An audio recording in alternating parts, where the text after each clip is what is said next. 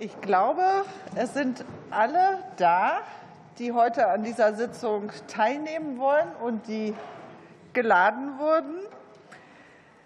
Ich begrüße ganz herzlich zu unserer Anhörung des Digitalausschusses und möchte als erstes die Mitglieder des Ausschusses ganz herzlich begrüßen. Und ich begrüße natürlich auch die Vertreterinnen und Vertreter der Bundesregierung und der Bundesländer, die an dieser Sitzung teilnehmen. Ich heiße herzlich willkommen äh, Andreas Köhnen vom Bundesministerium des Innern und für Heimat, äh, Abteilungsleiter CI. CI, ganz deutsch. Ähm, und zudem wird nachher noch der parlamentarische Staatssekretär Johann Saathoff kommen. Ähm, er muss im Moment noch Präsenz im Plenum ähm, äh, übernehmen und dann kommt er aber so in einer Viertelstunde zu dieser Anhörung. Und ich begrüße vom Bundesministerium der Justiz Vertreterinnen und Vertreter aus dem Referat Telekommunikations- und Medienrecht, digitaler Gewaltschutz und E-Privacy. Herzlich willkommen. Diese Sitzung ist öffentlich und wird live im Parlamentsfernsehen und im Internet übertragen. Und daher begrüße ich ganz besonders auch alle Zuschauerinnen und Zuschauer, sowohl einmal hier im Saal auf der Tribüne und virtuell, die sich dazugeschaltet haben. Ich freue mich über Ihr Interesse an unserer Arbeit.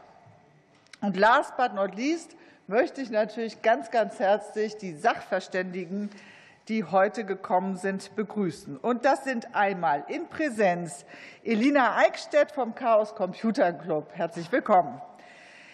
Dann der leitende Oberstaatsanwalt Markus Hartmann, Leiter der Zentral- und Ansprechstelle Cybercrime Nordrhein-Westfalen. Herzlich willkommen, Herr Hartmann. Digital ist uns zugeschaltet Ella Jakubowska, vom European Digital Rights, EDRI, Senior Policy Advisor. Herzlich willkommen an dieser Stelle. Und ebenfalls ist uns Felix Reder digital zugeschaltet, Projektleiter der Gesellschaft für Freiheitsrechte GFF. Herzlich willkommen, Felix. In Präsenz ist da Professor Dr. Martin Steinebach vom Fraunhofer Institut für sichere Informationstechnologie und Leiter der Abteilung Media Security und IT Forensics. Äh, herzlich willkommen. Digital zugeschaltet ist uns auch Joachim Türk, äh, Bundesvorstandsmitglied des Kinderschutzbundes, Bundesverband e.V. und stellvertretender Landesvorsitzender. Und dann haben wir in Präsenz noch Theresa Wittlock vom Verein für liberale Netzpolitik, LOT e.V., äh, stellvertretende Vorsitzende. Herzlich willkommen. Und inzwischen ja auch schon Dauergäste unserer äh, Anhörung und Sitzung. Einmal ganz herzlich begrüße ich den Bundesbeauftragten für den Datenschutz und die äh, Informationsfreiheit, Professor Ulrich Kelber. Herzlich willkommen. Auch Dr. Gerhard Scharphüser, der Vizepräsident des Bundesamts für Sicherheit in der Informationstechnik. Herzlich willkommen allerseits. Zum Ablauf der Sitzung. Die Sachverständigen sind gebeten, zu Beginn ein fünfminütiges Eingangsstatement abzugeben. Dann bekommt jede Fraktion ein Zeitfenster von fünf Minuten für Fragen und Antworten. Das heißt, die Sachverständigen dürfen direkt unmittelbar sofort, am besten lassen Sie das Mikro antworten ähm, und brauchen nicht darauf zu warten, dass ich Ihnen das Wort erteile, damit die fünf Minuten auch bestmöglichst ausgenutzt werden. Die Reihenfolge ergibt sich aus der Stärke der Fraktionen. Und bei jeder weiteren Fragerunde, das hängt ein bisschen von der Zeit ab, lege ich als Vorsitzende die Reihenfolge entsprechend den Vorgaben von § 28 Absatz 1 GOBT fest.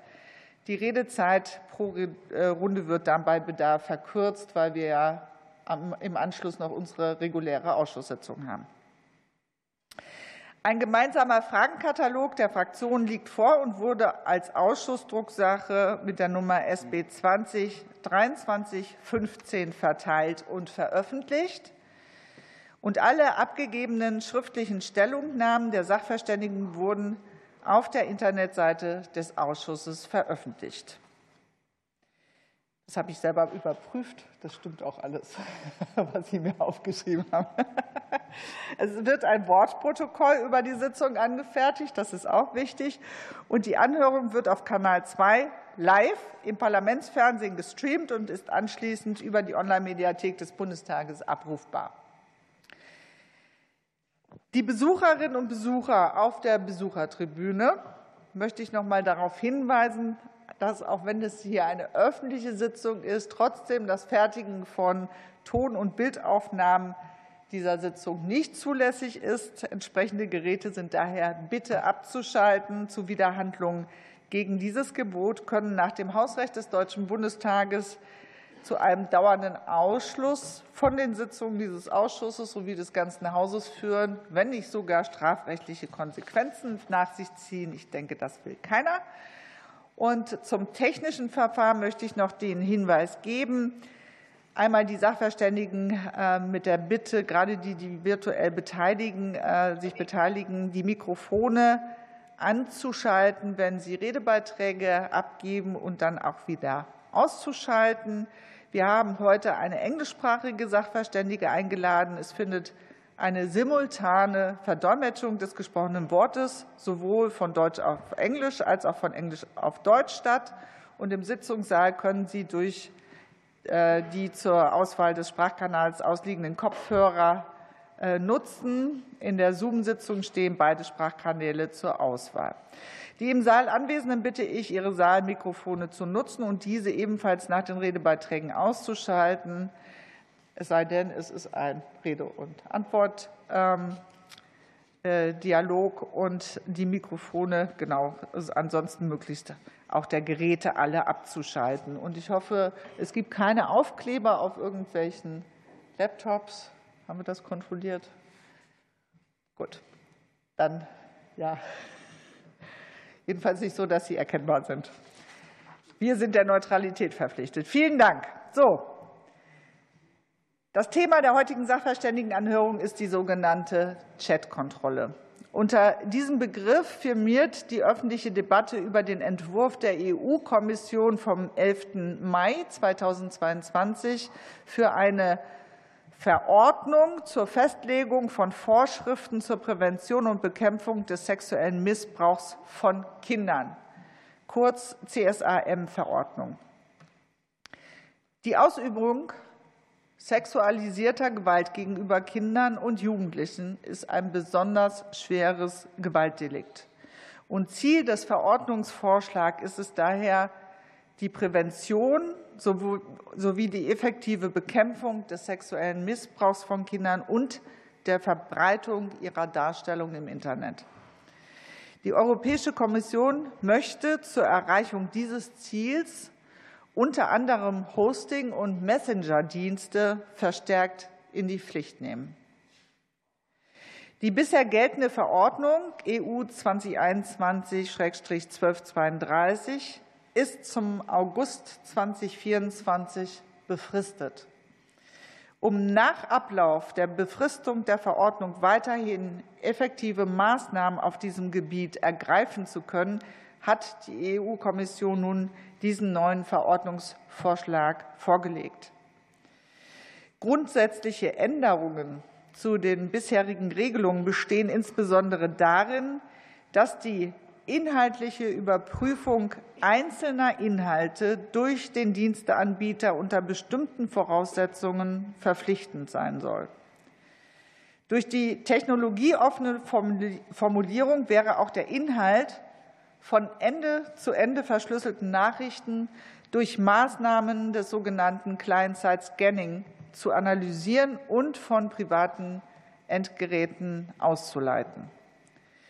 Der Verordnungsentwurf zielt auch auf die Bekämpfung des sogenannten Grooming, also die auf sexuellen Missbrauch ausgerichtete Kontaktaufnahme eines Erwachsenen zu einem Kind.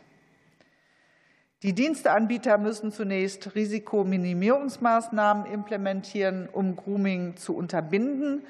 Und wenn diese nicht ausreichen, können Aufdeckungsanforderungen erfolgen, bei denen bestimmte Techniken zum Einsatz kommen müssten, etwa Maßnahmen der Altersverifikation. In der öffentlichen Debatte kamen erhebliche Zweifel auf, ob eine solche allgemeine Chatkontrolle das geeignete Instrument ist, um Kindesmissbrauch auch wirksam zu bekämpfen. Viele Expertinnen stellen in Frage, dass anlasslose Maßnahmen einen verhältnismäßigen Eingriff in die Kommunikationsfreiheit, in die informationelle Selbstbestimmung und in das IT-Grundrecht darstellen. Viele Stimmen haben kritisiert, dass die Vorschläge der EU-Kommission zu einer anlasslosen, flächendeckenden Überwachung der privaten Kommunikation führen könnten, was mit Blick auf den Schutz der Grundrechte mit nationalem und europäischem Recht nur schwer vereinbar wäre. Im Kontext der CSAM-Verordnung werden aber auch Fragen der effektiven Strafverfolgung, der Prävention und der Modalitäten des neu einzurichtenden EU-Zentrums sehr kontrovers diskutiert. Mit der heutigen Anhörung holt der Ausschuss für Digitales nun externen Sachverstand ein, und wir erhoffen uns Antworten auf folgende Fragen. Inwieweit ist der Kommissionsvorschlag Ihrer Meinung nach geeignet, um das Ziel zu erreichen, Kinder effektiv vor sexueller Gewalt zu schützen und die Verbreitung von illegalem Video- und Bildmaterial zu unterbinden? Welche Anpassungen sind notwendig, um unverhältnismäßige Eingriffe in Grundrechte auch auszuschließen? Und welche Empfehlungen haben Sie für Bundestag und Bundesregierung im Hinblick auf die weitere Positionierung im Rat und in den Trilogverhandlungen? Ich freue mich auf Ihre Beiträge und vor allem auf Lösungsvorschläge. Und wir beginnen nun mit den fünfminütigen Eingangsstatements. Und zuerst darf ich Frau Eickstedt vom Chaos Computer Club um ihr Statement bitten. Bitte, Sie haben das Wort. Vielen Dank, Frau Vorsitzende, und vielen Dank an die Mitglieder des Ausschusses. Ich spreche heute als Vertreterin des Chaos Computer Clubs zu Ihnen. Und der Chaos Computer Club lehnt die CISA-Verordnung grundsätzlich ab. Das Ziel, Kinder besser vor Missbrauch zu schützen, ist ein wichtiges. Ähm, was wir hier aber bekommen, ist der Plan für eine Überwachungsinfrastruktur, die noch nie da gewesen ist. Es wird mal wieder versucht, ein sehr komplexes gesellschaftliches Problem mit einfachen, fast nicht vorhandenen technischen Lösungen zu erschlagen. Am Anfang hat die Bundesregierung etwas verhalten reagiert. Nach der letzten geleakten Stellungnahme des BMIs konnten wir aber erkennen, dass es langsam in eine richtige Richtung geht. Ähm, es wurde immerhin anerkannt, dass verschlüsselte Kommunikation auf jeden Fall zu schützen ist. Ich möchte an dieser Stelle noch einmal anmerken, dass auch unverschlüsselte Kommunikation vertrauliche Kommunikation sein kann. Was die Verordnung allerdings noch mit sich ziehen würde, ist eine Ausweispflicht im Internet, Netzsperren, die, wie Herr Kelber in seiner schriftlichen Stellungnahme schon festgestellt hat, ein Zensurtool ohnegleichen sein können und ein EU-Zentrum, was sehr eng an Europol gekoppelt sein wird. Und bei dem Umgang von Europol mit Daten ähm, ist es eher beunruhigend, wenn bei diesen Falschmeldungsraten die in deren Händen landen. Insgesamt ist dieses Gesetz eine krasse Überschätzung von Fähigkeiten von Technologien, insbesondere wenn es um das Erkennen von unbekanntem Material und Anbahnungsversuchen, sogenannten Grooming, geht. Hier haben wir es mit Fehlerraten zu tun, die einfach nicht in den Griff zu bekommen sind. Denn gerade in interpersoneller Kommunikation und Textkommunikation ist eine Kontextualisierung des Materials unerlässlich und ähm, das werden wir ganz einfach nicht hinbekommen. Wenn wir uns einmal die Fehlerraten angucken und wenn wir von zum Beispiel einer Fehlerrate von einem Prozent ausgehen, haben wir bei einer Milliarde Nachrichten am Tag trotzdem 10 Millionen Falschmeldungen. Das müssen Sie sich einmal vorstellen. Stellen Sie sich vor, Sie bekommen 100 Meldungen von Ihrem Virusscanner am Tag. Es ist ziemlich schwer, da noch den Überblick zu behalten und auch zu evaluieren, was denn nun berechtigte Meldungen sind. Dann das Thema Altersverifikation. So wie die Verordnung derzeit aussieht, würde sie für eine Ausweispflicht im Internet sorgen. Und Die Frage ist hier, was ist eigentlich das Ziel? Jugendliche von den Plattformen, die sie zur Partizipation nutzen, fernzuhalten oder Erwachsene rauszuhalten. Insgesamt bin ich eigentlich ziemlich froh, dass ich das Recht auf Vergessenheit habe und unbescholten das Internet erkunden konnte, als ich jung war. Und ich glaube, die Frage, die wir uns ganz maßgeblich hier stellen müssen, ist, möchten wir jetzt wirklich Millionen von Euro investieren und alle Expertinnen damit beschäftigen, dieses Gesetz zu verschlimmbessern, oder möchten wir zusammen konstruktive Lösungen erarbeiten? Vielen Dank. Ganz herzlichen Dank. Und als nächstes hat das Wort äh, der Leiter der Zentral- und Ansprechstelle Cybercrime Nordrhein-Westfalen, Oberstaatsanwalt Markus Hartmann. Bitte schön. Vielen Dank, Frau Vorsitzende, meine Damen und Herren Abgeordneten. Ich möchte mich herzlich bedanken für die Möglichkeit, den Verordnungsvorschlag der Europäischen Kommission hier aus Sicht der Strafverfolgung zu beleuchten.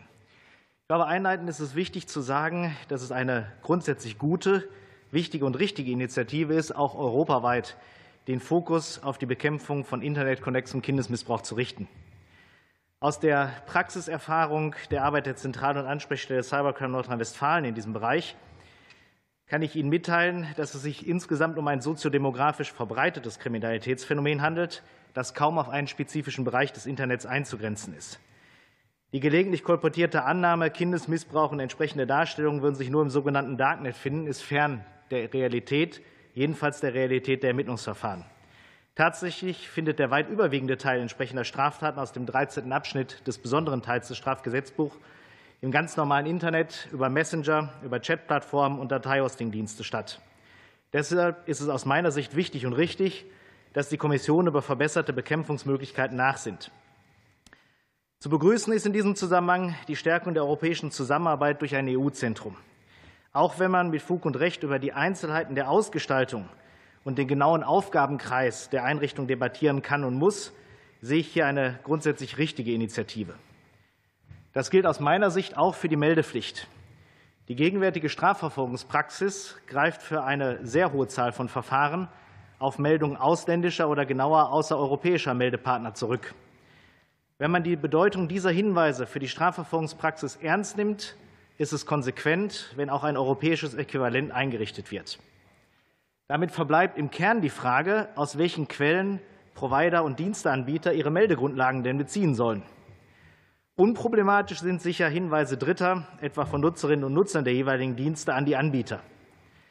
Rechtlich fraglich ist aus meiner Sicht jedoch, ob und in welcher Intensität eigene Detektionsmechanismen der Anbieter angewandt werden können und sollen. Denn es gibt keine Strafverfolgung um jeden Preis. Auch wenn wir etwa, um ein analoges Beispiel zu bemühen, Kameraüberwachung an öffentlichen Orten und Kriminalitätsschwerpunkten zulassen, um Straftaten zu bekämpfen, hängen wir Kameras nicht in jede Privatwohnung. Denn der damit verbundene Eingriff in die Privatsphäre wäre deutlich zu hoch.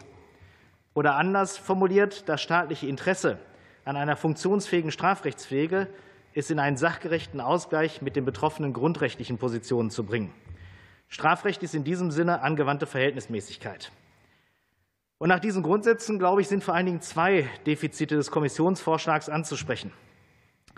Soweit die Kommission große Hoffnung auf den Einsatz künstlicher Intelligenz zur automatisierten Detektion und Bewertung inkriminierter Inhalte zu setzen scheint, wird diese Hoffnung nicht tragen.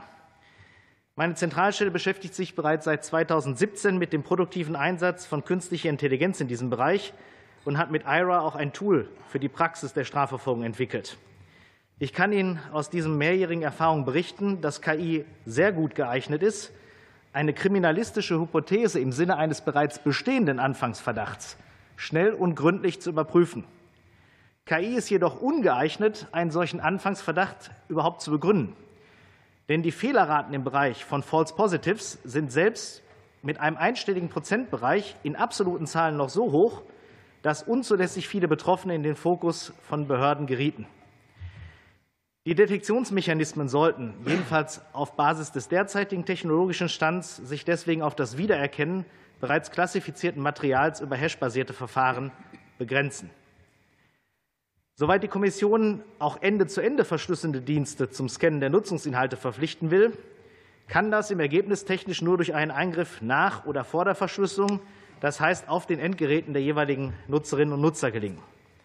Damit unterminiert die Kommission faktisch das wichtigste digitale Schutzmittel. Als Leiter einer technischen Cybercrime-Dienststelle, die auch mit dem Schutz kritischer Infrastrukturen von Behörden und Unternehmen befasst ist, kann ich Ihnen sagen, kompromittierte Verschlüsselung ist im Ergebnis keine Verschlüsselung. Und ein so weitgehender Eingriff ist bei einer umfassenden rechtlichen Bewertung auch nicht erforderlich, denn es gibt ein milderes Mittel. Die derzeit oftmals in den Ressourcen, teils aber auch in den gesetzlichen Grundlagen unzureichend aufgestellten Strafverfolgungsbehörden müssen national, aber auch bewusst im europäischen Kontext so gestärkt werden, dass auf Basis der Hinweise aus dem aus meiner Sicht vertretbaren serverseitigen hashbasierten Scannen und aus den Erkenntnissen der Ermittlungsverfahren selbst ausreichend Informationen generiert werden können, um damit internetkonnexe Missbrauchstaten und entsprechende Darstellungen wirkungsvoll und nachhaltig zu bekämpfen. Vielen Dank. Eine Punktlandung. Vielen Dank. Ähm, und jetzt begrüße ich noch mal den parlamentarischen Staatssekretär Johann Saathoff. Ähm, und äh, gebe weiter das Wort an Ella Jakubowska, European Digital Rights Senior Policy Advisor, und sie ist uns digital zugeschaltet. Äh, ja, Sie haben das Wort.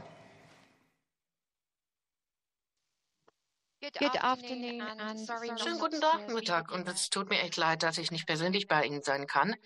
Aber ich freue mich wirklich sehr und bin sehr dankbar dafür, dass ich für diese Sitzung eingeladen worden bin, denn ich glaube wirklich, dass uns ein Vorschlag von der Kommission vorgelegt wurde, der Datenschutz und private Sicherheit in der, äh, im Internet vorsieht, so wie ich das noch nicht erlebt habe. Denn wir in der Organisation, für die ich arbeite, arbeiten ja praktisch als Wachhunde im Bereich digitaler Sicherheit. Und sowas habe ich, wie gesagt, noch nicht erlebt. Wir haben ja schon gehört, dass der Vorschlag, der uns vorgelegt worden ist, missrepräsentiert das, was mit der Technologie bereits möglich geworden ist. Denn es geht ja um ein komplexes soziales Problem. Und auch die Vorbereitung dieses Gesetzes auf europäischer Ebene wurde ja durch auch Verfahrensproblematiken mit begleitet. Ich gebe Ihnen jetzt nur noch ein Beispiel. Der Überprüfungsboard der Europäischen Kommission hat es nicht geschafft, auf das Risiko der massendigitalen Überwachung vorzugehen. Die Kommission hat diesen Anspruch komplett ignoriert und hat weiter in diesem Vorschlag vorgelegt. Ich möchte jetzt ein paar spezifische Aspekte ansprechen. Private und sichere digitale Kommunikation sind die wenigsten, wenigen Instrumente, die uns zur Verfügung stehen, um sicher online zu sein, als Bürger, Journalisten, Anwälte, Menschenrechtsaktivisten, als Leute, die Gesundheitsdienstleistungen brauchen, Queer-Gemeinschaften, Politiker und so weiter. Aber dieser Vorschlag der Kommission würde doch den Datenschutz von online privaten Kommunikationsmaßnahmen unterminieren. Das heißt E-Mails, Chats, Privatnachrichten, SMS oder auch Fotos in der persönlichen Cloud. Und ganz besonders wichtig für mich ist, dass dies mit dem Vorschlag so getan werden würde aufgrund der Dienstleistungen, die die Menschen freiwillig nutzen wollen und nicht auf der Grundlage von vernünftigen Verdachtsmomenten, dass sie vielleicht verdächtigt werden können, an kindersexuellen Missbrauch beteiligt zu sein.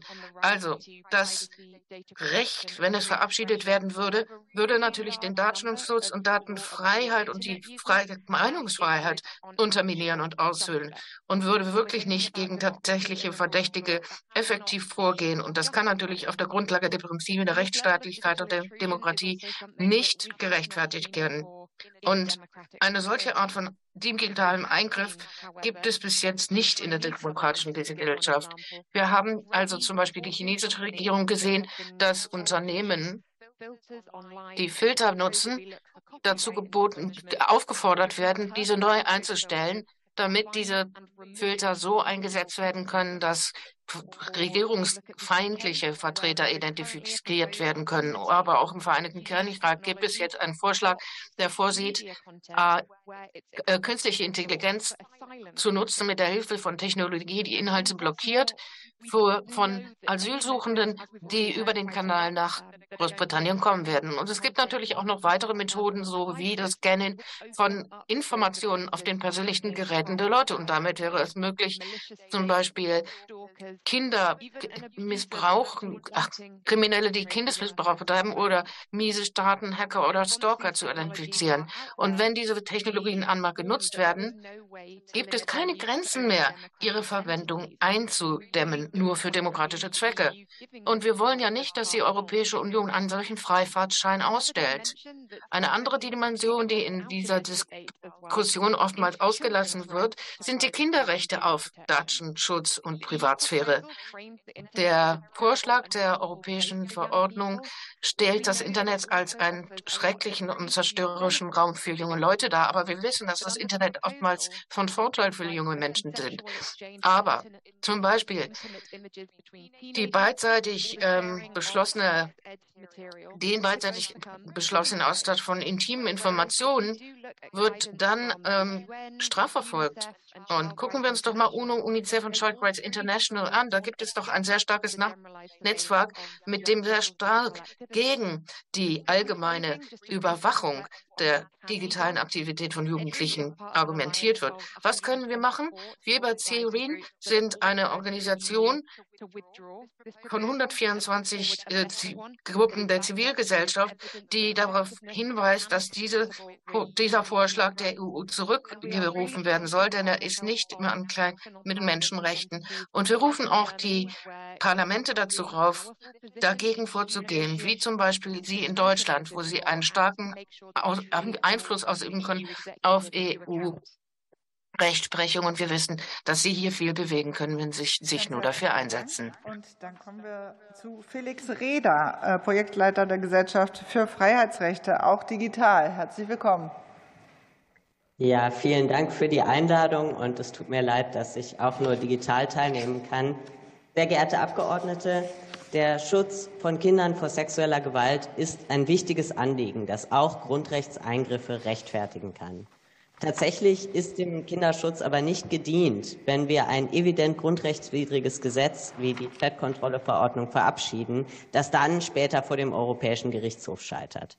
Der Schaden für die Privatsphäre aller Menschen, gerade auch von Kindern und Jugendlichen, wäre aber bereits immens, wenn diese Verordnung nur für eine kurze Zeit Gültigkeit hat. Es ist erstmal erfreulich, dass inzwischen die Bundesregierung einen Konsens darüber erreicht zu haben scheint, dass Client-Side-Scanning abzulehnen ist. Das allein reicht aber bei weitem nicht. Aus grundrechtlicher Perspektive macht es keinen entscheidenden Unterschied, ob die Überwachung von privater Kommunikation auf einem verschlüsselten oder einem unverschlüsselten Dienst stattfindet. Die Verschlüsselung ist ein technisches Werkzeug, mit dem sich äh, eine verständige Nutzerin von Überwachung schützen kann. Die Grundrechte gelten aber unabhängig von dem technischen Verständnis der Grundrechtssubjekte. Die anlasslose Überwachung von privaten Chats, von E-Mails, von Videotelefonaten und so weiter verletzt den Wesensgehalt des Rechts auf Privatsphäre und kann damit durch keine Grundrechtsabwägung gerechtfertigt werden. Das ergibt sich aus äh, dem Urteil des Europäischen Gerichtshofs im Fall Digital Rights Ireland. Da hat der Gerichtshof deutlich gemacht, dass Überwachungsmaßnahmen den Wesensgehalt des Grundrechts auf Privatsphäre dann antasten, wenn sie die Kenntnisnahme des Inhalts elektronischer Kommunikation gestatten und eben nicht nur Metadaten. Es ist klar, bei der Chatkontrolle geht es eben genau um diese Überwachung der Kommunikationsinhalte von Chats, E-Mails und Videocalls.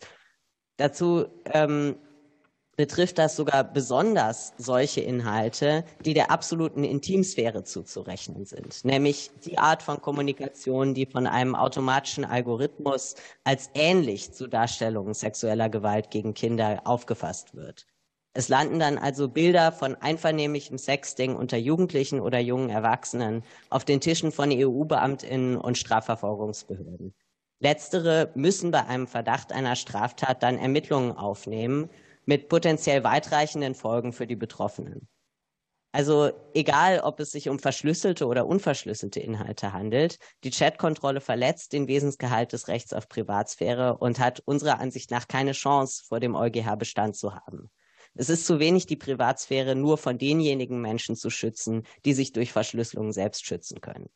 Ein weiteres Thema, das der Gesellschaft für Freiheitsrechte am Herzen liegt, ist die Altersverifikation. Ich glaube, da ist noch nicht allen bewusst, wie weit der Verordnungsentwurf in diesem Punkt wirklich geht. Einerseits müssen die Anbieter von allen Kommunikations- und Hostingdiensten das Alter ihrer NutzerInnen ermitteln. Also im Klartext heißt das in Zukunft kein E-Mail-Account mehr ohne einen Altersnachweis. Zusätzlich müssen alle Anbieter von App Stores Altersverifizierung einführen. Diese werden darüber hinaus verpflichtet, alle Minderjährigen ausfindig zu machen und automatisch von Apps auszusperren, die ein hohes Grooming-Risiko haben. Was passiert denn dann bei dieser doppelten Altersverifizierung mit den Menschen, die ihr Alter nicht nachweisen können, weil sie keine Papiere haben oder weil der Algorithmus sie falsch einstuft? Diese Menschen können dann nicht mehr sinnvoll online kommunizieren. Entweder ich kann mir keinen Account bei einem Dienst erstellen, weil ich mein Alter nicht verifizieren kann, oder wenn der Dienst mir dann trotzdem einen Account gibt, dann gilt die App als risikoreich und ich kann sie im App Store nicht mehr runterladen, weil ich dem App Store nicht beweisen kann, dass ich volljährig bin. Besonders dramatisch ist die Forderung nach Altersverifikation außerdem für Open Source Software, wie den Messenger Signal zum Beispiel. Eine verpflichtende Altersverifizierung ist mit Open Source schlicht nicht vereinbar. Diese Garantier äh, Garanten für IT-Sicherheit würden damit aus Europa verdrängt. Und zuletzt noch ein paar Worte zu den vorgesehenen Netzsperren. Die Chatkontrolle-Verordnung sieht nämlich Netzsperren gegen einzelne URLs, also einzelne Unterseiten einer Webseite vor. Das ist technisch schlichtweg nicht möglich. Netzsperren finden stets auf der Ebene einer ganzen Domain statt. Und wenn eine Behörde beispielsweise eine Netzsperre anordnet gegen eine einzelne Datei, die auf so einem Share-Hosting-Dienst wie Dropbox hochgeladen wurde, dann müsste der ganze Dienst Dropbox gesperrt werden, um dieser Anordnung nachzukommen. URL-basierte Netzsperren wären nur mit Vollst einem vollständigen Verzicht auf HTTPS-Verschlüsselung möglich. Äh, diese HTTPS-Verschlüsselung ist unerlässlich für IT-Sicherheit. Also wenn Sie zum Beispiel ähm, bei ihrem Online-Banking ihr Passwort eingeben, würden äh, Fremde dieses Passwort sonst mitlesen können. Es gibt keine technische und grundrechtskonforme Möglichkeit, diese URL-basierten Netzsperren umzusetzen. Ich möchte deshalb davor warnen, die Debatte um die Chat-Kontrolle-Verordnung auf das Thema Client-Side-Scanning zu verengen. Ich hoffe, ich konnte Ihnen deutlich machen, dass es darüber hinaus noch viele weitere Gefahren für die Grundrechte gibt, die im Rahmen der Chat-Kontrolle-Verordnung beseitigt werden müssen. Vielen Dank. Vielen Dank. Ähm, als nächstes hat das Wort Professor Dr. Martin Steinebach vom Fraunhofer Institut für sichere Informationstechnologie. Bitte schön. Vielen Dank für das Wort und ähm, sehr geehrte Damen und Herren. Ich bin selbst Wissenschaftler, der tatsächlich zu den drei Erkennungstechnologien jeweils im Teamverfahren entwickelt hat. Das heißt also, wir haben tatsächlich diese Erkennung zu bekannten Darstellungen, unbekannten Darstellungen und Cybergrooming alles ausprobiert. Gehen Sie ein bisschen näher ran, damit auch die. Ja, im virtuellen Gut, Raum ich, ist sonst schwierig. Ich gebe mein Bestes. Gut. Und ähm, aus der Erfahrung muss man ganz klar sagen, diese drei Typen von Erkennungsverfahren werden in dem Vorschlag gleichgestellt, haben aber einen massiven Unterschied an der Komplexität und den zu erwartenden Fehlerraten. Das heißt also, Erkennung von bekanntem Material ist relativ einfach. Cybergrooming-Erkennung auf der anderen Seite ist ein hochkomplexes Thema, das eigentlich auch in der Forschung bis jetzt nicht wirklich ausführlich erforscht ist. Und es geistert manchmal die Aussage rum, dass diese Erkennungsraten bei 99,9 Prozent liegen. Und diese 99,9 Prozent kann ich mir tatsächlich aus der Praxis nur erklären, dass man da diese Erkennung bekannter Darstellungen genommen hat und das einfach auf die anderen Konzepte übertragen hat. Weil 99,9 ein Promille ist was, da würde ich sagen, bei, der, bei robusten Hash-Verfahren und ähnlichen Technologien zur Erkennung passt das. Bei den anderen ist es unrealistisch. Also ähm, Darstellung unbekannter Kindesmissbrauch, da liegen wir so bei, bei Fehlerraten. Ich würde mal sagen, im Mittel 10 Prozent ist eine realistische Hausnummer. Wir hatten vor kurzem ein Treffen mit einem Forscher aus Brasilien, der da mit der Polizei Systeme entwickelt hat. Die haben 84 Prozent Erkennungsrate und 5 Prozent Falsch-Positiv-Rate. Einfach nur mal eine Größenordnung. Und der Literatur, die Cyber-Grooming-Erkennung hat so Fehlerraten zwischen 10 und 20 Prozent. Ja, einfach mal, dass man so eine, so eine Größenordnung davon hat. Und dann muss man von den Fehlerraten halt eben auch anschauen, was bedeutet das? Wir haben ja Milliarden von Bildern jeden Tag und diese Fehlerraten, die zu erwarten sind, führen halt auch dazu, dass dann viele Millionen Inhalte händisch geprüft werden. Das ist auf der einen Seite natürlich ein Privatsphären-Eingriff, auf der anderen Seite ist es aber auch die Frage, wie will das überhaupt jemand bewältigen? Also ist ziemlich unklar. Da muss einem klar sein, die Fehlerraten sind abhängig voneinander. Das bedeutet, wenn wir jetzt zu dem Schluss kommen würden, dass wir sagen, die falsch positiven sind das Problem, dann können wir die natürlich extrem niedrig machen. Wir können an einen Punkt kommen, an dem wir sagen, wir haben vielleicht nur ein Promille falsch positive. Wir werden dann aber auch Erkennungsraten, die haben, die völlig trivial sind. Dann kann es durchaus sein, dass die Erkennungsrate halt eben auch nur bei ein, zwei Promille sind. Und dann ist die Frage, was, was für Nutzen werden solche Systeme dann noch haben. Also das muss wirklich beachtet werden. Und was einem auch klar sein muss, diese Verfahren, von denen wir reden, das Erkennen von unbekannten Inhalten über maschinelles Lernen, und das wird es sein, das ist inhaltsabhängig. Das bedeutet, dass abhängig davon, welche Art von Inhalten ich üblicherweise betrachte, ich meine Fehlalarme deutlich steigern werde. Wenn ich regelmäßig erotische Inhalte mit legalen 20-jährigen Darstellerinnen betrachte, ist die Wahrscheinlichkeit viel, viel höher, dass ich viele Fehlalarme produziere, als wenn ich auf meinem Smartphone üblicherweise Landschaftsaufnahmen betrachte. Einfach weil Ähnlichkeit die Erkennungsraten. Und das kann durchaus auch sein, dass irgendwelche Fotografen von Kindergeburtstagen da plötzlich ähm, höhere ähm, Fehlerraten produzieren. Was auch klar sein muss, ist, bei, den, bei dem Einsatz von den Verfahren wurde wird in dem Vorschlag gesagt, dass man irgendwelche Indikatoren für die, ähm, für die Betreiber bereitstellt, wenn die ihre eigenen technischen Lösungen umsetzen. In der Praxis wird es eigentlich nur so gehen, dass die wirklich auf dem Material ihr Training durchführen müssen. Und dafür muss man sich Konzepte überlegen. Ich glaube nicht, dass wir wollen, dass wir dann jedem, der ein System betreibt, eine, Milliarden, eine Million kinderpornografische Bilder an die Hand geben, damit er seine individuelle Lösung trainieren kann. Und aus Cybersicherheitssicht noch ganz wichtig, diese robusten Verfahren, diese Erkennungsverfahren, das sind alles keine sicheren Verfahren. Das sind Verfahren zur Erkennung, aber es gibt viele Angriffe auf diese Verfahren und die werden meistens völlig ignoriert und können wirklich auch zu Problemen führen. Vielen Dank. Wunderbar, vielen Dank.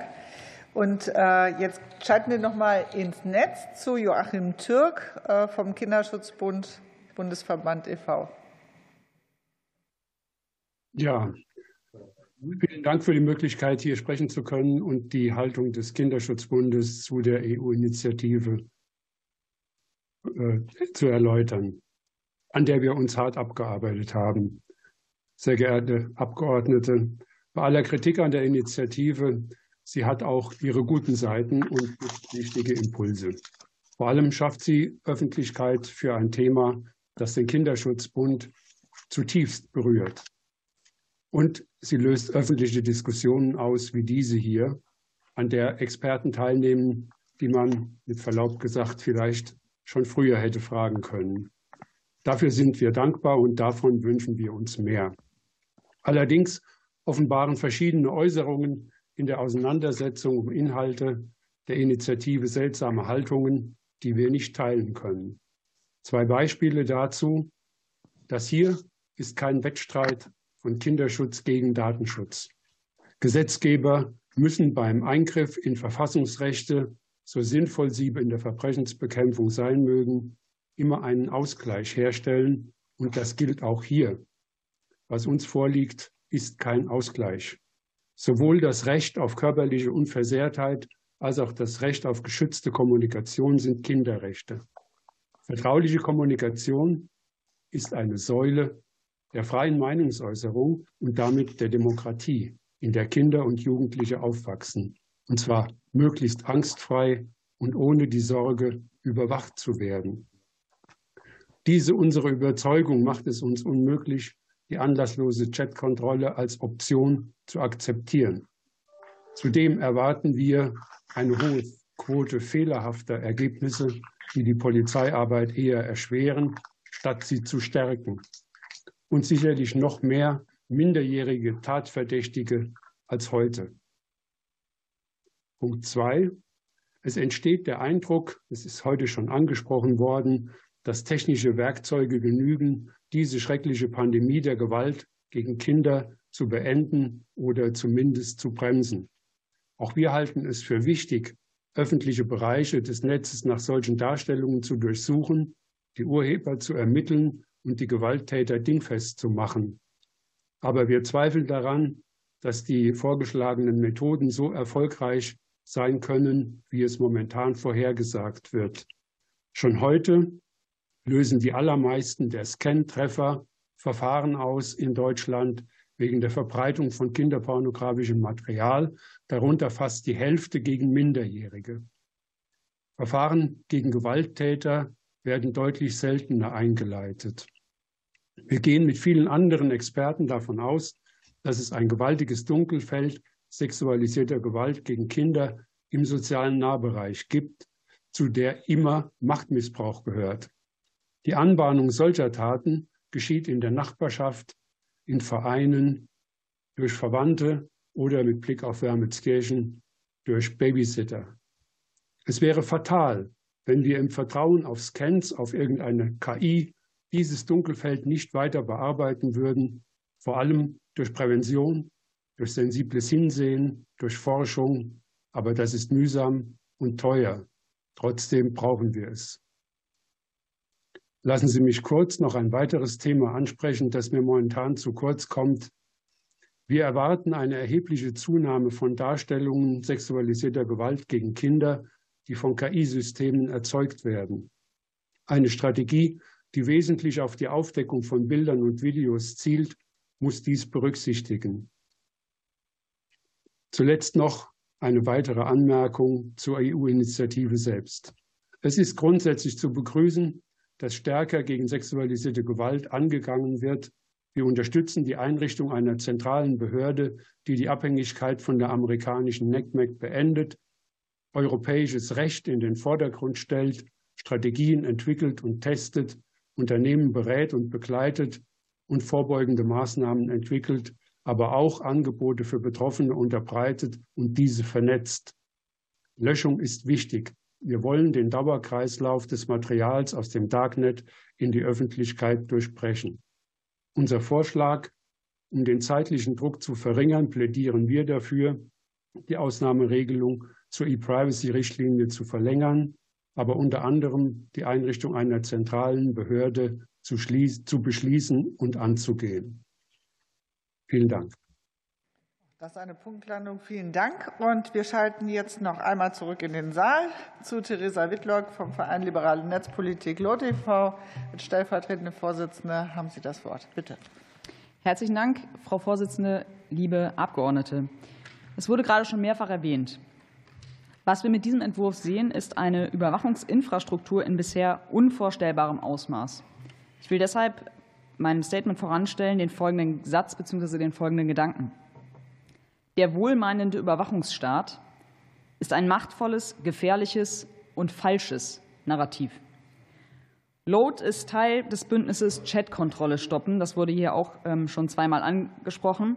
Deswegen lehnen wir insbesondere den Teil des Verordnungsentwurfs ab, der als sogenannte Chatkontrolle bekannt ist. Im Wesentlichen geht es darum, Strukturen aufzubauen, die das Überwachen und Durchleuchten jeglicher Kommunikation ermöglichen. Kommunikationsanbieter, das sind Messenger wie WhatsApp, E-Mail-Anbieter, aber auch Chatmöglichkeiten in Videokonferenzen und Games, also auch Nebenkommunikation, müssen auf Anordnung in ihren Angeboten nach bereits bekannten und neuen Missbrauchsdarstellungen suchen oder Textnachrichten auswerten, um Verhalten zu erkennen, mit dem sich Erwachsene Kindern in sexueller Absicht nähern, das sogenannte Grooming. Aus grundrechtlicher Perspektive würde eine Struktur zur Überwachung der Kommunikation in das Recht auf informationelle Selbstbestimmung, das Recht auf Vertraulichkeit der Kommunikation, das IT-Grundrecht, je nachdem, wie man es ausgestaltet, die Überwachung, und das in der Europäischen Grundrechtecharta explizit erwähnte Recht auf Privatheit in massivem Umfang eingreifen. Die europäische Rechtsprechung, die Rechtsprechung des Europäischen Gerichtshofes wurde gerade auch schon erwähnt, der nämlich gesagt hat, dass Inhalte von Kommunikation immer tabu sein müssen und schon gar nicht massenhaft überwacht werden dürfen. In Ihrem Fragenkatalog haben Sie, liebe Abgeordnete, für diese Anhörung die Konsequenzen teilweise schon selbst nahegelegt. Der Aufbau von Überwachungsstrukturen durch die, verpflichteten Anbieter schafft Angriffsflächen für Hacking und eine Blaupause für autokratische Staaten, sich auf unsere europäische, rechtsstaatlich äh, zustande gekommene Regulierung berufen zu können. In dem Ihnen vielleicht bekannten Papier Bugs in Our Pockets von international anerkannten IT-Sicherheitsforschern und Experten wird auch begründet, warum jede installierte Überwachungsinfrastruktur nicht die Sicherheit stärkt, sondern im Gegenteil die Sicherheit von IT-Produkten immer schwächt. Ich will ein Zitat kurz bringen aus diesem Papier. CSS, also das Client-Side Scanning, by its nature creates serious security and privacy risks for all society, while the assistance it can provide for law enforcement, it is at best problematic. Das haben wir von Herrn Hartmann auch gerade schon gehört. An dieser Stelle will ich ganz kurz erwähnen, dass der Entwurf selbst sehr stark die Grundrechte der potenziellen Opfer von sexuellem Missbrauch oder Grooming hervorruft. Der Entwurf soll zur Aufdeckung neuer Opfer führen, die vorher unbekannt waren, sagt er an mehreren Stellen. Eine Zahl, von der man dann aufgeht, von neu aufgedeckten Opfern, wird uns allerdings nicht genannt. Das heißt, die Durchführung einer echten Verhältnismäßigkeitsprüfung, ob die beeinträchtigten Grundrechtspositionen, die ich am Anfang aufgezählt habe, auf der einen Seite und die Rechte derjenigen, die jetzt als neue Opfer aufgedeckt wurden, auf der anderen Seite gegeneinander, wie man die gegeneinander abwägen kann, ist eigentlich dementsprechend nicht möglich. In, was ich ganz kurz noch erwähnen will als Fazit an dieser Stelle ist, dass überall dort, wo anlasslose Strukturen für das Speichern, Auswerten von Daten oder das anlasslose Eindringen in IT-Systeme verboten ist, also überall, wo das verboten ist, muss eigentlich auch der anlasslose Einsatz von CSS, also diesem Client-Side-Scanning, verboten sein. An dieser Stelle vielleicht ganz kurz der Entwurf hat natürlich nicht nur Schatten, sondern es gibt auch ein paar Punkte, die positiv hervorzuheben wären, zum Beispiel die Risikoabschätzung, die grundsätzlich positiv zu bewerten ist von uns. Ähm, aber ich will an einer Stelle doch noch mal einhaken, und zwar beim Recht auf Verschlüsselung. Unser verstorbener Vereinsgründer Jimmy Schulz, der auch mal Vorsitzender dieses Gremiums war, dem war das ein ganz besonderes Anliegen, das Recht auf Verschlüsselung an jeder Stelle hervorzuheben. Und wir fordern deswegen auch als LOT schon ganz lang, dass man ähm, Kommunikationsanbieter und auch Anbieter für das Speichern von Daten dazu verpflichten sollte, äh, diese alle standardgemäß Ende zu Ende zu verschlüsseln. Auch wenn es nicht nur darum geht, hier um verschlüsselte Kommunikation, sondern auch um jegliche Kommunikation und um jegliche Vertraulichkeit von Kommunikation, muss konstatiert werden, dass dieser Entwurf dazu führen würde, dass das Recht auf Verschlüsselung, das so auch im Koalitionsvertrag steht, in weite Ferne rückt und deswegen sind wir aus Sicht von Load, schließen uns der Forderung auch dieses ähm, Bündnisses äh, Chatkontrolle stoppen an, dass dieser Entwurf, so wie er jetzt ist, eigentlich zurückgezogen werden muss und grundsätzlich überarbeitet gehört. Vielen Dank. Ganz herzlichen Dank. Das waren die Eingangsstatements der Sachverständigen. Und nun kommen wir in die Frage- und Antwortrunde, äh, in der auch natürlich der Bundesbeauftragte für Datenschutz und Informationsfreiheit wie auch der Vertreter des BSI ähm, befragt werden kann. Und ich ähm, übergebe jetzt das Wort an Anna Kasautsky für die SPD-Fraktion. Ja, vielen Dank, Frau Vorsitzende, und vielen Dank auch an die Sachverständigen sowohl für äh, die mündlichen Erläuterungen als auch für die schriftlichen äh, Statements zu dem Thema. Meine erste Frage richtet sich an Frau Eickstedt.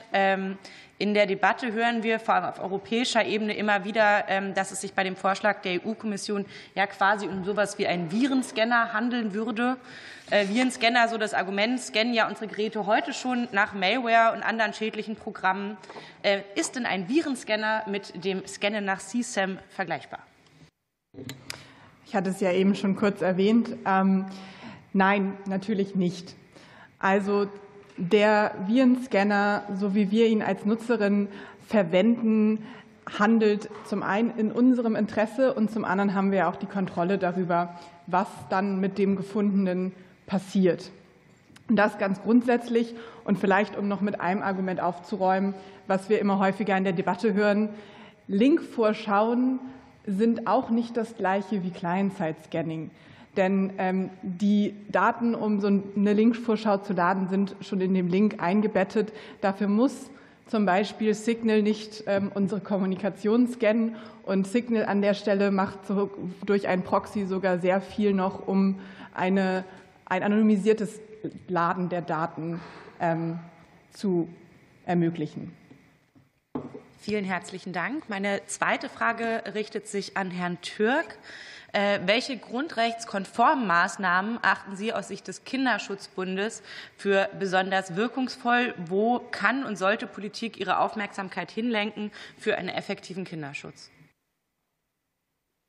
In erster Linie müssen wir, ui, ein Halt. In erster Linie müssen wir mit Experten wie in dieser Runde zusammenarbeiten und solche Maßnahmen entwickeln, wir haben als Corpus Delicti für die Ermittler, für die Strafverfolger lediglich die Dateien und die müssen wir weiter scannen, wo dies im öffentlichen Internet möglich ist. Sonst werden die Ermittler blind. Das kann nicht in unserem Sinn sein und wir halten das auch für grundrechtskonform. Äh, nachgeschaut wird dann, wenn ein Treffer kommt und wir haben es eben gehört, bei gehächten alten Material ist die Trefferquote nahe 100 Prozent. Und Ermittler sagen, dass in der Nähe von äh, altem Material auch neues Material in der Regel zu finden ist. Und damit kommen wir zusammen. Wir würden gerne die Plattformanbieter stärker verpflichten. Diese Chatkontrolle äh, hat ja diesen äh, etwas paranoiden Ansatz, dass die Leute nicht bestraft werden, die den Fehler machen, nämlich die Service Provider, sondern die Kunden der Service Provider, indem man ihnen ein Grundrecht entzieht. Das ist äh, nicht verständlich. Wir wollen, dass die Plattformbetreiber, was das Risikoab, die Risikoabschätzung und vorbeugende Maßnahmen, aber auch äh, leicht erreichbare Hilfemöglichkeiten für Kinder auf einem hohen Niveau finanzieren. Vielen herzlichen Dank. Meine dritte Frage äh, richtet sich an Professor Kelber. Nämlich äh, würde mich interessieren aus Ihrer Perspektive, welchen, welche datenschutzrechtlichen Implikationen ähm, dieser Vorschlag hätte und ob man das so ein bisschen damit vergleichen kann, was Strafverfolgen, Strafverfolgungsbehörden heute off, offline schon machen dürfen äh, quasi mit äh, dem Vorschlag, der äh, im, im Online-Bereich ist. Äh, und ob Sie äh, insbesondere auf die Unterschiede zwischen risikobezogenen und anlassbezogenen Ermittlungen eingehen könnten. Ja, herzlichen Dank für die Frage. Ich glaube, es ist nicht ähm, vergleichbar mit dem, was heute schon im Offline-Bereich ähm, stattfindet. Ähm, ganz im Gegenteil, man würde sich übrigens wünschen, dass manche der Technologien, über die wir uns unterhalten, natürlich dann einmal offline oder bei einmal gefundenen Material auch als äh, zur Unterstützung der Arbeit ähm, stattfinden kann, um zum Beispiel zu klassifizieren und zu äh, sieben und auszuwählen und zu konzentrieren die Arbeit. Ähm, die Datenschutz- und grundrechtlichen ähm, Auswirkungen der verschiedenen Punkte, die vorhin ja auch in den Eingangsstatements angesprochen würden, sind äh, umfangreich. Wir sind weit außerhalb jeglicher Maßstäblichkeit, auch jenseits der Verhältnismäßigkeit und der Effizienz. Es wurde nicht geprüft, ähm, wo mildere Mittel zur Verfügung stehen. Ähm, es werden mindestens immer dann, wenn es eine Aufdeckungsverpflichtung oder Ähnliches gibt, sämtliche Daten, Kommunikation und Bestandsdaten sämtlicher Nutzerinnen und Nutzer äh, eines Dienstes äh, durchleuchtet. Das Gleiche gilt für Kommunikation, übrigens nicht nur von Textnachrichten, sondern auch von Audionachrichten, die ja eigentlich grundrechtlich noch mal besonders geschützt sind. Und das zieht sich eigentlich durch diese verschiedenen Bereiche ähm, durch, dass eben ähm, die Verhältnismäßigkeit ähm, der Maßnahme nicht getroffen wird und wie Herr Türk vom äh, Deutschen Kinderschutzbund zu Recht gesagt hat, natürlich auch in Grundrechte, gerade auch von Kindern und Jugendlichen, bei denen besondere Gefahren sind, dass dann es bis hin zur Nichtmöglichkeit der Teilnahme an Kommunikation, aber auch der besonderen Aufdeckung von Kommunikationsinhalten und damit ähm, zusammenhängend ähm, auch mit ähm, ja, Chilling-Gefahren in der Ausübung von Freiheitsrechten geht. Es ist auch zu beobachten, dass in dem, vielleicht der letzte Punkt in diesem Vorwurf noch äh, in dem Entwurf gesagt wird, dass sehr wenig Aufsicht über einmal gewählte Technologien existiert. Wenn sie einmal eingeführt werden, sind die Datenschutzaufsichtsbehörden draußen. Da haben wir selbst bei der Aufsicht über die Nachrichtendienste mehr Kompetenzen. Vielen Dank. Für die CDU-CSU-Fraktion Katharina dos Santos-Winz. Ja, auch von mir noch einmal, ich versuche es auch ein bisschen näher, äh, ganz herzlichen Dank sowohl für die schriftlichen als auch die mündlichen Statements. Ich möchte schon noch mal am Anfang auch betonen, dass wir uns heute mit einem Thema beschäftigen, was sehr ernst ist und äh, was gut abgewogen werden sollte. Ich glaube, das ist hier im Raum auch allen klar, aber manchmal geht mir das in der öffentlichen Diskussion auch schon mal flöten. Und was da für mich auch zugehört, ist zum Beispiel die Frage, wie auch unsere Strafverfolgungsbehörden gut ermitteln können und wie man eben auch ähm, Menschen dingfest machen kann, die sich nicht an die Regeln halten. Deswegen würde ich gerne auch Herrn Hartmann am Anfang fragen. Äh, Sie haben in Ihrer Stellungnahme festgehalten, dass die Ende-zu-Ende-Verschlüsselung von Täterkommunikation in dem betrachteten Feld des Kindesmissbrauchs nur eine deutlich untergeordnete Zahl von Fällen ein durchgreifendes Ermittlungshemmnis sei. Könnten Sie das bitte noch mal erläutern? Ja, das kann ich gerne tun. Das ist ähm, eine rein empirische Feststellung dass wir in einer Vielzahl der Ermittlungsverfahren gar nicht mit der Fragestellung Ende-zu-Ende-Verschlüsselung aufbrechen zu müssen, um Erkenntnisse zu erlangen, konfrontiert sind, sondern dass tatsächlich ähm, eine überwiegende Zahl von Tätern äh, unverschlüsselt kommuniziert. Ähm, woran das liegt, kann man viele Mutmaßungen anstellen, technische Kompetenz, ähm, Ähnliches. Ich will vielleicht nur noch betonen, es gibt eine ganze Reihe von Ermittlungsmaßnahmen, die wir einsetzen und anwenden, um auch in Fällen, wo verschlüsselte Nachrichten vorliegen, sachgerecht vorgehen zu können. Einfaches Beispiel, A und B kommunizieren Ende zu Ende verschlüsselt. Es reicht uns, wenn wir A oder B auf irgendeine andere Weise identifizieren und die Erkenntnisse bei ihm oder ihr vor Ort finden, um ein Netzwerk aufzuklären. Und insofern wird das Thema Ende-zu-Ende-Verschlüsselung ein wenig überhöht in der Betrachtung. Vielen Dank. Dann würde ich meine zweite Frage gerne an äh, Professor Steinebach stellen. Sie haben in Ihrer Stellungnahme geschrieben, dass die Datengrundlage im Bereich des Groomings in vielen Fällen noch zu gering ist, um überhaupt effektive Ergebnisse zu erzielen. Und Sie haben ja auch in Ihrem Eingangsstatement noch mal darüber gesprochen, wie schwierig das ist. Herr Türk vom Kinderschutzbund hat ja als technische Option zum Beispiel über äh, Pattern-Analyse gesprochen. Ähm, könnten Sie eine kurze Stellungnahme dazu abgeben, wie Sie das bewerten? Geht es nur darum, beispielsweise unstrukturierte Daten zu anonymisieren, oder ist da, gibt es noch weitere Möglichkeiten, die Ihnen einfallen? Und könnten Sie dazu was sagen? Danke. Gut, also die Pattern-Analyse würde ich so verstehen, dass man entweder mit maschinellen Lernen oder mit Regeln, das sind so die beiden Ansätze, die man heutzutage kennt, versucht, typische Grooming-Muster, Vorgehensweise abzubilden und dann wiederzuerkennen. Das kann man halt entweder dadurch machen, dass man typische Anmachsprüche, typische Forderungen nach Nacktfotos oder Ähnlichem einfach fest kodiert. Oder man kann dem System viele Beispiele zeigen und hoffen, dass das System die Muster, stilistische Eigenschaften und so weiter der Kommunikation und was Sie ähm, erwähnt haben mit den, mit den anonymisierten Daten, das ist die Grundlage dafür, dass wir es mit maschinellem Lernen überhaupt vernünftig hinbekommen können. Die Forschung ist im Cybergrooming deshalb, glaube ich, noch nicht so weit, weil es einfach eine sehr geringe Datengrundlage gibt. Und diese Datengrundlage, die ist deshalb so gering, weil es natürlich hochsensibles Material ist, das ganz viele Leute betrifft. Und da muss man wirklich sagen, auch die Entwicklung zur Anonymisierung von solchen unstrukturierten Textdaten, die steckt wirklich noch ganz am Anfang und da muss noch viel gemacht werden, um überhaupt mal diesen ersten Schritt zu erreichen, dass wir ähm, hier vernünftig forschen und entwickeln können. Vielen Dank. Dann würde ich noch einmal zurückkommen zu Herrn Hartmann. Ähm, die Rolle des EU-Zentrums ist ja auch laut den Stellungnahmen der verschiedenen Sachverständigen durchaus strittig und nicht ganz äh, so einig. Sie empfehlen in Ihrer Stellungnahme, dass dem EU-Zentrum allein oder zum Beispiel in der Zusammenarbeit mit Europol ein konkreter Auftrag der Koordinierung der Strafverfolgung äh, zugewiesen wird. Ähm, sehen Sie beispielsweise, je nachdem, wie eine mögliche Kompetenz zugeordnet wird, auch eine Konkurrenz zu bestehenden nationalen Beschwerdestellen, wie zum Beispiel die von ECO? Ähm, wenn ja, was könnte man dagegen tun und wie wäre Ihrer Meinung nach eine gute Ausgestaltung? Also aus meiner Sicht ist wichtig, dass das EU-Zentrum einen zusätzlichen Mehrwert zu den schon bestehenden Infrastrukturen liefert.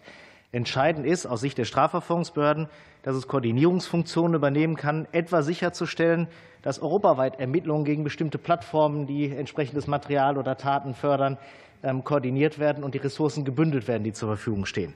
Was nicht passieren darf, und da ist der Vorschlag in meinem Verständnis noch sehr unkonkret, was sozusagen die konkrete Geschäftsverteilung dieses EU-Zentrums angehen soll, was nicht passieren darf, dass es bekannte und bewährte Strukturen, die von Ihnen angesprochene Meldestelle ECO ist, ein verlässlicher Partner, mit dem wir auch als Strafverfolgungsbehörden effektiv zusammenarbeiten, ähm, dass diese Strukturen aufgebrochen und ersetzt werden, weil wir brauchen nicht den Ersatz erfolgreicher bestehender Dinge, sondern wir brauchen zusätzliche Mehrwerte und eine europäische Dimension des Ganzen.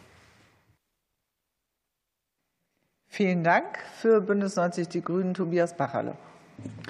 Ja, vielen herzlichen Dank für Ihre Ausführungen schriftlich äh, und auch mündlich. I would uh, start with my questions to Ella Jakuskova. Um, I mean, the German debate, it showed also today and now is quite uh, clear on this position, as this hearing is also showing. Um, how do you assess the positions of the European Parliament and of other national parliament and governments um, on the proposal? Uh, within the European Parliament, we see very much that they are still trying to work out what their position will be. festzustellen, welche Position da bezogen werden soll. Aber es gab sehr viele vielversprechende Berichte von Alex de Lieber und er ist zuständig für den Ausschuss des Binnenmarktes im Europäischen Parlaments. Und er sagt, die schlimmsten Aspekte dieses Vorschlags müssen zurückgewiesen werden. Und dieser Vorschlag muss besser ausgearbeitet werden, denn die digitalen, der digitale Services Act darf dadurch nicht ausgehöhlt werden. Das ist doch ein wichtiges Gesetzeswerk, das wir achten. Und viele Teile dieses Vorschlags müssen ausge, herausgenommen werden, um diese grundlegenden Rechte nicht zu gefährden. Es gibt auch stärkere Opposition innerhalb des Europäischen Parlaments diesem Vorschlag gegenüber auf der Grundlage der Risiken der Massenüberwachung, der Aushöhlung der Datenschutz- und Privatrechte von jungen Menschen vor allem. Und ich denke, wir sehen auch immer mehr nationale Parlamente, die ihre Überwachungsrolle in diesem Bereich sehr ernst nehmen. In Irland zum Beispiel gibt es im Moment einen Überwachungsprozess für dieses Gesetz, der sehr, sehr auch offenlegt, welche Informationen da zu Trage getragen werden. In Österreich gibt es die stärkste Bewegung eines nationalen Parlaments bis jetzt, wo das nationale Parlament eine verpflichtende Wahl stattgefunden hat, damit die Regierung diesem Vorschlag auf europäischer Ebene nicht zustimmen kann, wenn dadurch nämlich wirklich die Rechte der Einzelpersonen ausgehöhlt werden, so wie das im Moment der Fall ist. Und auch viele andere nationale Parlamente bewegen sich da in eine gleiche Richtung und nutzen ihre Rechte im Bereich so, der uh, Thank you very much. A, a quick um, yes Vielen and no uh, question. It sounds like Noch the German Frage, critical Ja stance is not allowed. Would a clear position glaube, from Germany um, help to gather more support uh, on the critical parts of the sinnvoll, decision proposal? wenn Sie bezüglich des, der kritischen Aspekte dieses Vorschlags mehr Unterstützung bekommen? Ja, zweifelsohne natürlich ja. Vielen herzlichen Dank. Es gibt da natürlich auch Aspekte zum Client-Side-Scanning in dem Vorschlag. Eine verpflichtende Altersverifikation. Welche Auswirkungen hätte das auf die Anonymität im Internet und welche Auswirkungen hätte das auf die Nutzer, die doch eine autonome Nutzung für sich in Anspruch nehmen wollen und müssen? Wir kennen keine Altersverifikationsmethoden, die wirklich im Einklang mit Grundrechten stehen, wie zum Beispiel, wenn die Anonymität online nicht mehr garantiert werden kann, ist das wirklich riskant. Wir wissen, dass die Anonymität im Internet ganz besonders wichtig ist für die Demokratie. David Kay, der ehemalige Vertreter für Meinungsfreiheit, hat gesagt, dass die Verschlüsselung und Anonymität die wichtigsten Aspekte im digitalen Zeitalter geworden sind. Für Anonymität, die gewahrt werden muss. Aber es geht nicht nur um Menschen insgesamt, sondern vor allem um junge Menschen. Altersverifikation kann wirklich hier sehr schädlich sein, vor allem auch bei der systemischen Verarbeitung von jungen Leuten, die ihre Informationen im Internet nutzen. Sie nutzen auch KI. Das wird vorgeschlagen. Aber das kann doch sehr diskriminatorisch sein. Es gibt eine Studie aus dem letzten Jahr, die zeigt, dass eine maschinelle Altersdefinition weniger akkurat ist und noch gefährlicher ist, als wenn die Menschen selber diese Informationen zur Verfügung stellen. Und junge Leute würden durch diese Methode von vielen Internetbereichen ausgeschlossen werden. Und das wäre natürlich ganz schlimm für unsere Gesellschaft. Manche Leute haben keine Identifikationsdokumente und können deswegen ihr Alter gar nicht angehen. Deswegen gibt es strukturelle Diskriminierung von Anfang an. Und manche der Redner haben auch gesagt, dass wir die Leute nicht ihres Rechtes berauben wollen, im Internet zu kommunizieren. Also eine verpflichtende Verifikation ist einfach viel zu verfrüht eingefordert worden. Und wenn sie eingeführt werden würde, würde sie wirklich im Bereich Anonymität im Internet für Journalisten, Whistleblower oder Antikorruptionsaktivisten ihre Rechte unterminieren und auch alle für uns, die versuchen, unsere demokratischen Rechte im Internet einfach frei ausleben zu können. Vielen Dank. Dann äh, für die FDP Max Mordhorst.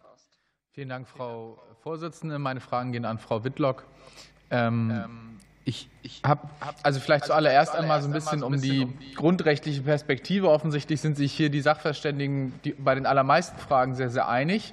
Äh, vielleicht das mal kurz verlassen und die Frage, ähm, wenn man betrachtet die, das Thema Belastung der Polizei und andere Dinge. Äh, hier haben einige angesprochen, äh, dass es eine Fehlerquote gibt. Potenziell, man weiß noch nicht genau, wie die aussehen würde. Ähm, wenn Sie jetzt alle grundrechtlichen Bedenken vielleicht zum Anfang einmal außen vor lassen, es gibt ja auch andere Perspektiven als hier in diesem Ausschuss. Äh, glauben Sie, dass, die, dass der vorliegende Entwurf für die Polizistinnen und Polizisten oder andere Behörden, die verfolgen, eine wirkliche Entlastung darstellen könnte? Und könnten Sie vielleicht noch mal was zu den Fehlerquoten sagen? Ja, vielen Dank, sehr gerne. Natürlich sind die Fehlerquoten ein Puzzlestein im Rahmen einer Verhältnismäßigkeitsabwägung. Äh, und deswegen können wir da nicht ganz grundrechtlich äh, von absehen von der, oder von der Abwägung im, im grundrechtlichen Rahmen. Ähm, ja, die Fehlerquoten, das ist ganz interessant, weil der, ähm, äh, der, der Entwurf als solcher ähm, sagt selbst ja etwas dazu, von was für Fehlerquoten er ausgeht. Und der sagt, in der Begründung äh, hebt er heraus, dass am Markt eben verfügbare Erkennungstechnologien bereits ein hohes Maß an Genauigkeit erreicht hätten. So zitiere ich das jetzt mal. Und äh, dann wird dann so eine kleine Fußnote dran gesetzt und dann kann man dann weiter nach hinten blättern und sieht dann, okay, was meint man damit mit hohem Maß an Genauigkeit? Und das stimmt etwa mit dem überein, was Professor Steinebach hier gerade schon gesagt hat.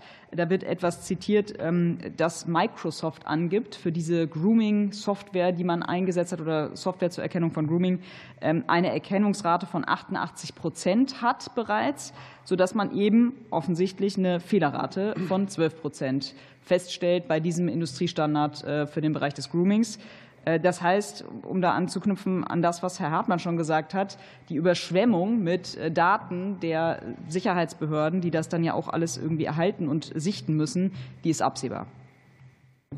Vielen Dank. Noch einmal zum Recht auf Verschlüsselung. Sie haben ja, würde ich sagen, sehr eindringlich auch noch mal darauf hingewiesen, wie wichtig das ist. Äh, gibt es aus Ihrer Sicht irgendeine Möglichkeit, den vorliegenden Entwurf vereinbar zu machen mit dem Recht auf äh, Verschlüsselung oder halten Sie ihn für unvereinbar mit dem Recht auf Verschlüsselung? Also kurze Antwort, ich glaube, er ist damit unvereinbar. Allerdings ist es so, dass ein Recht auf Verschlüsselung, je nachdem, woraus man das halt herleitet, natürlich grundrechtliche Positionen irgendwie zusammenfasst. Und das sind nicht abwägungsfreie Räume, sondern da kann auch ein Eingriff vielleicht gerechtfertigt sein in ein solches Recht.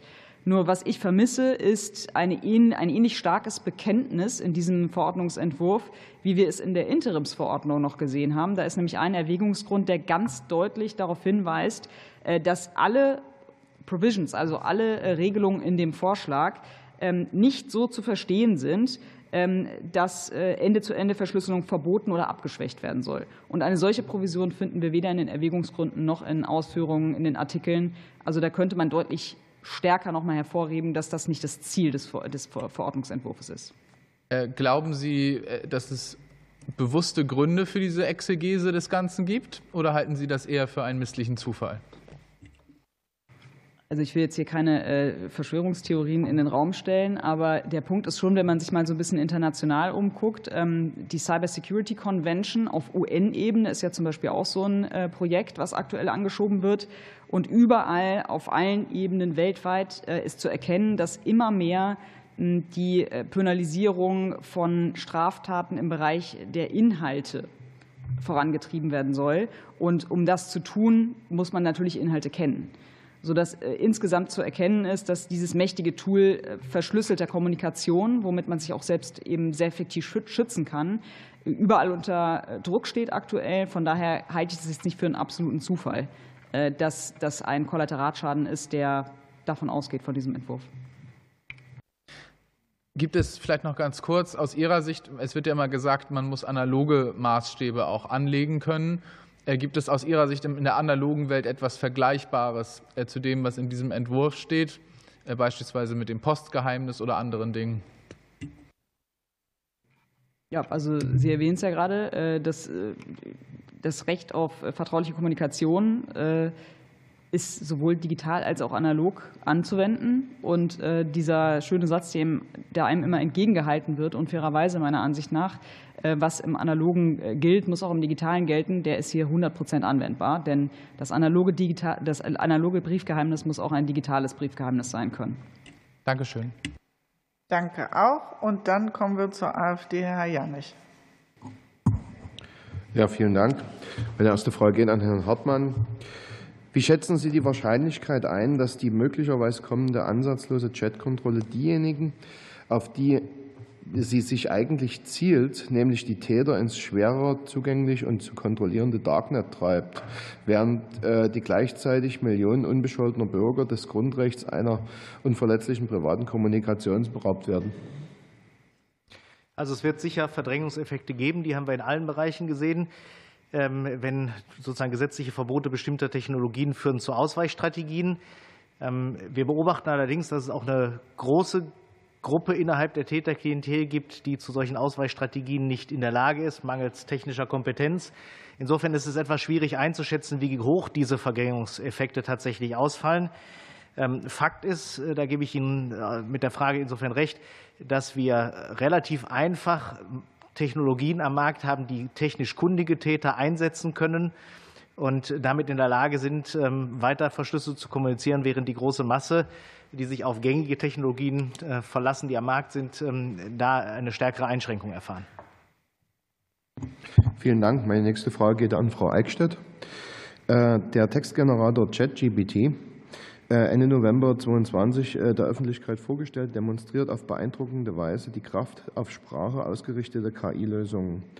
Halten Sie es für möglich, dass äh, eine entsprechend trainierte Software dieser Art als Supervisor privater digitaler Kommunikation imstande wäre, Annäherungsversuche Erwachsener an Kinder und Jugendliche in Chats zu erkennen? Ich glaube, da würde ich die Frage ganz einfach an den Professor Dr. Steinebach weitergeben, weil ich äh, annehme, dass er sich wesentlich besser mit ähm, einer Datenlage und äh, der Trendentwicklung in diesem Bereich auskennt. Ich bitte darum. Gerne gut. Ähm, ChatGPT ist eine andere Technologie wie eine, wie eine Erkennungstechnologie. Es ist eine Synthesestrategie. Ich glaube auch, dass wir auch bei ChatGPT immer noch sehr hohe Fehlerraten haben. Also das darf man nicht vergessen. Das macht beeindruckende Dinge, aber im Endeffekt würde ich auch sagen, also so jede zehnte Frage wird mit Sicherheit auch falsch beantwortet und ähnliches. Ich befürchte also, man, man kommt aus dem Problem auch mit der Technologie nicht raus. Vielen Dank. Und Herr Steinebach, äh, die nächste Frage wäre noch gleich noch. Äh, in einer Pressemitteilung äh, zur geplanten Verordnung schreibt die Kommission, im Jahr 2020 seien fast 95 Prozent der Meldungen zu sexuellem Kindesmissbrauch von genau einem Unternehmen gekommen. Wissen Sie, dass die ganze Online, dass dass die ganze Online-Branche im Wissen, dass die ganze Online-Branche betroffen sei? Haben Sie Kenntnis darüber, welches Unternehmen und um welche seiner Dienste es sich dabei handelt? Also ich glaube, das war die, ähm, die Facebook-Gruppe.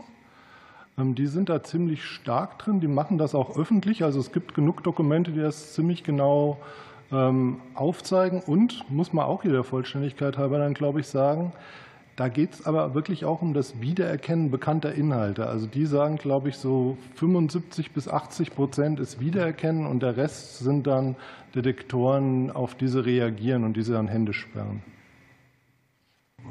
Vielen Dank. Meine nächste Frage geht an, wieder an Herrn Hartmann. Die Bundesregierung hat sich namentlich der Ressorts des Inneren, der Justiz und des Digitalen sehr kritisch gegenüber dem vorliegenden Entwurf äh, der EU-Verordnung geäußert. Halten Sie die Verordnung in der jetzigen Fassung insgesamt für zustimmungsfähig bzw. zustimmungswürdig? Überwiegen äh, Ihrer Auffassung nach äh, die begrüßenswerten Anteile der bedenklichen Meldungen? Also wenn ich aus Sicht der Strafverfolgung einen Wunsch äußern könnte, dann wäre es, dass man über den Entwurf nicht im Ganzen zu befinden hätte, sondern einzelne Komponenten auseinander nimmt. Ähm, ich kann etwa mit dem EU-Zentrum einiges anfangen. Ich kann auch in Übereinstimmung mit dem, was Herr Türk gesagt hatte, mit der Frage der Wiedererkennung hash-basiert ähm, bei serverseitigem Scannen einiges anfangen und halte das auch für eine praktikable Technologie. Sollte der Entwurf in der Gänze zur Abstimmung stehen, ist das Paket insgesamt meiner Bewertung nach nicht verhältnismäßig und auch aus Praktikabilitätsgründen für die Strafverfolgung nicht zuträglich. Vielen Dank. Ich verzichte auf weitere. So, und äh, für die Linke Anke Domscheit-Berg, bitteschön. Ja, herzlichen Dank an alle Sachverständigen für ihre Beiträge. Meine Frage geht an Felix Reder. Ähm, von der Gesellschaft für Freiheitsrechte. Die Bundesregierung hatte bis jetzt gesagt, dass sie grundsätzlich die EU-Verordnung unterstützt, weil sie sonst gar keinen Einfluss mehr nehmen kann auf die Ausgestaltung. Sie waren ja selber mal Berichterstatter in der EU. Können Sie das auf Basis Ihrer eigenen Erfahrung so bestätigen, dass eine grundsätzliche Ablehnung, wie sie zum Beispiel Österreich gemacht hat, weniger Wirkung hätte? Also ich glaube, dass eigentlich eher das Gegenteil richtig ist. Wenn man nicht von Anfang an in den Diskussionen deutlich macht, dass ein, die Ablehnung des Entwurfs in seiner jetzigen Form bevorsteht, dann gibt es keinen großen Anreiz für die EU-Kommission, erhebliche Zugeständnisse zu machen.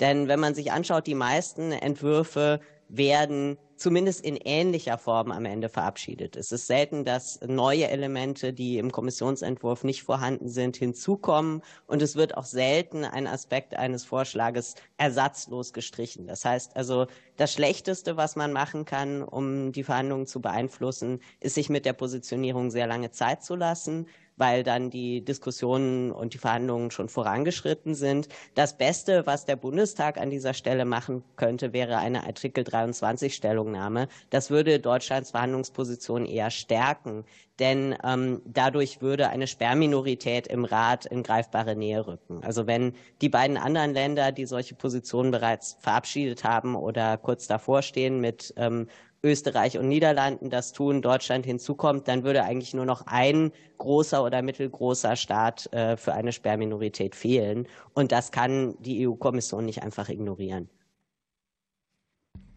Vielen Dank. Ähm, ich hätte dann noch einige Fragen, die sich rund um das Thema Altersverifikation drehen. Ähm, die soll ja für alles Mögliche mit dieser Verordnung auch vorgeschrieben werden. Diese Dienste werden, das haben wir gehört, aber auch von Minderjährigen benutzt. Also unabhängig davon, wie blöd man jetzt einen Ausweisnachweis findet, die haben ja manche noch gar keinen Ausweis. Also wie soll denn da überhaupt eine Altersverifikation für Minderjährige erfolgen?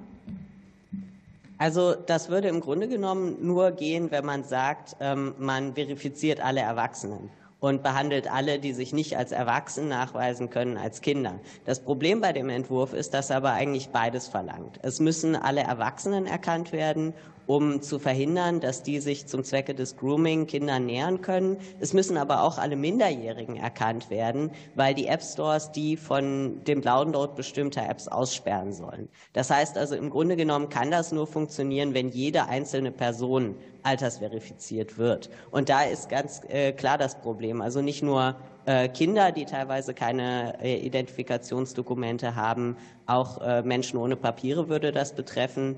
Und ähm, die alternativen Verfahren, die es da gibt, äh, die sind nicht nur sehr invasiv, äh, wie zum Beispiel biometrische Erfassung vom Gesicht und so weiter, sondern sie sind eben auch sehr fehleranfällig. Und da wird es einfach dazu kommen, dass Leute falsch eingestuft werden. Ja, herzlichen Dank. Ähm, in Ihrem Eingangsstatement haben Sie kurz in einem Nebensatz erwähnt, dass die Auswirkungen auch auf Open Source, ähm, das Open Source Ökosystem durch die Altersverifikation schwierig werden. Was sind denn das äh, genau für Auswirkungen und was ist da das Problem?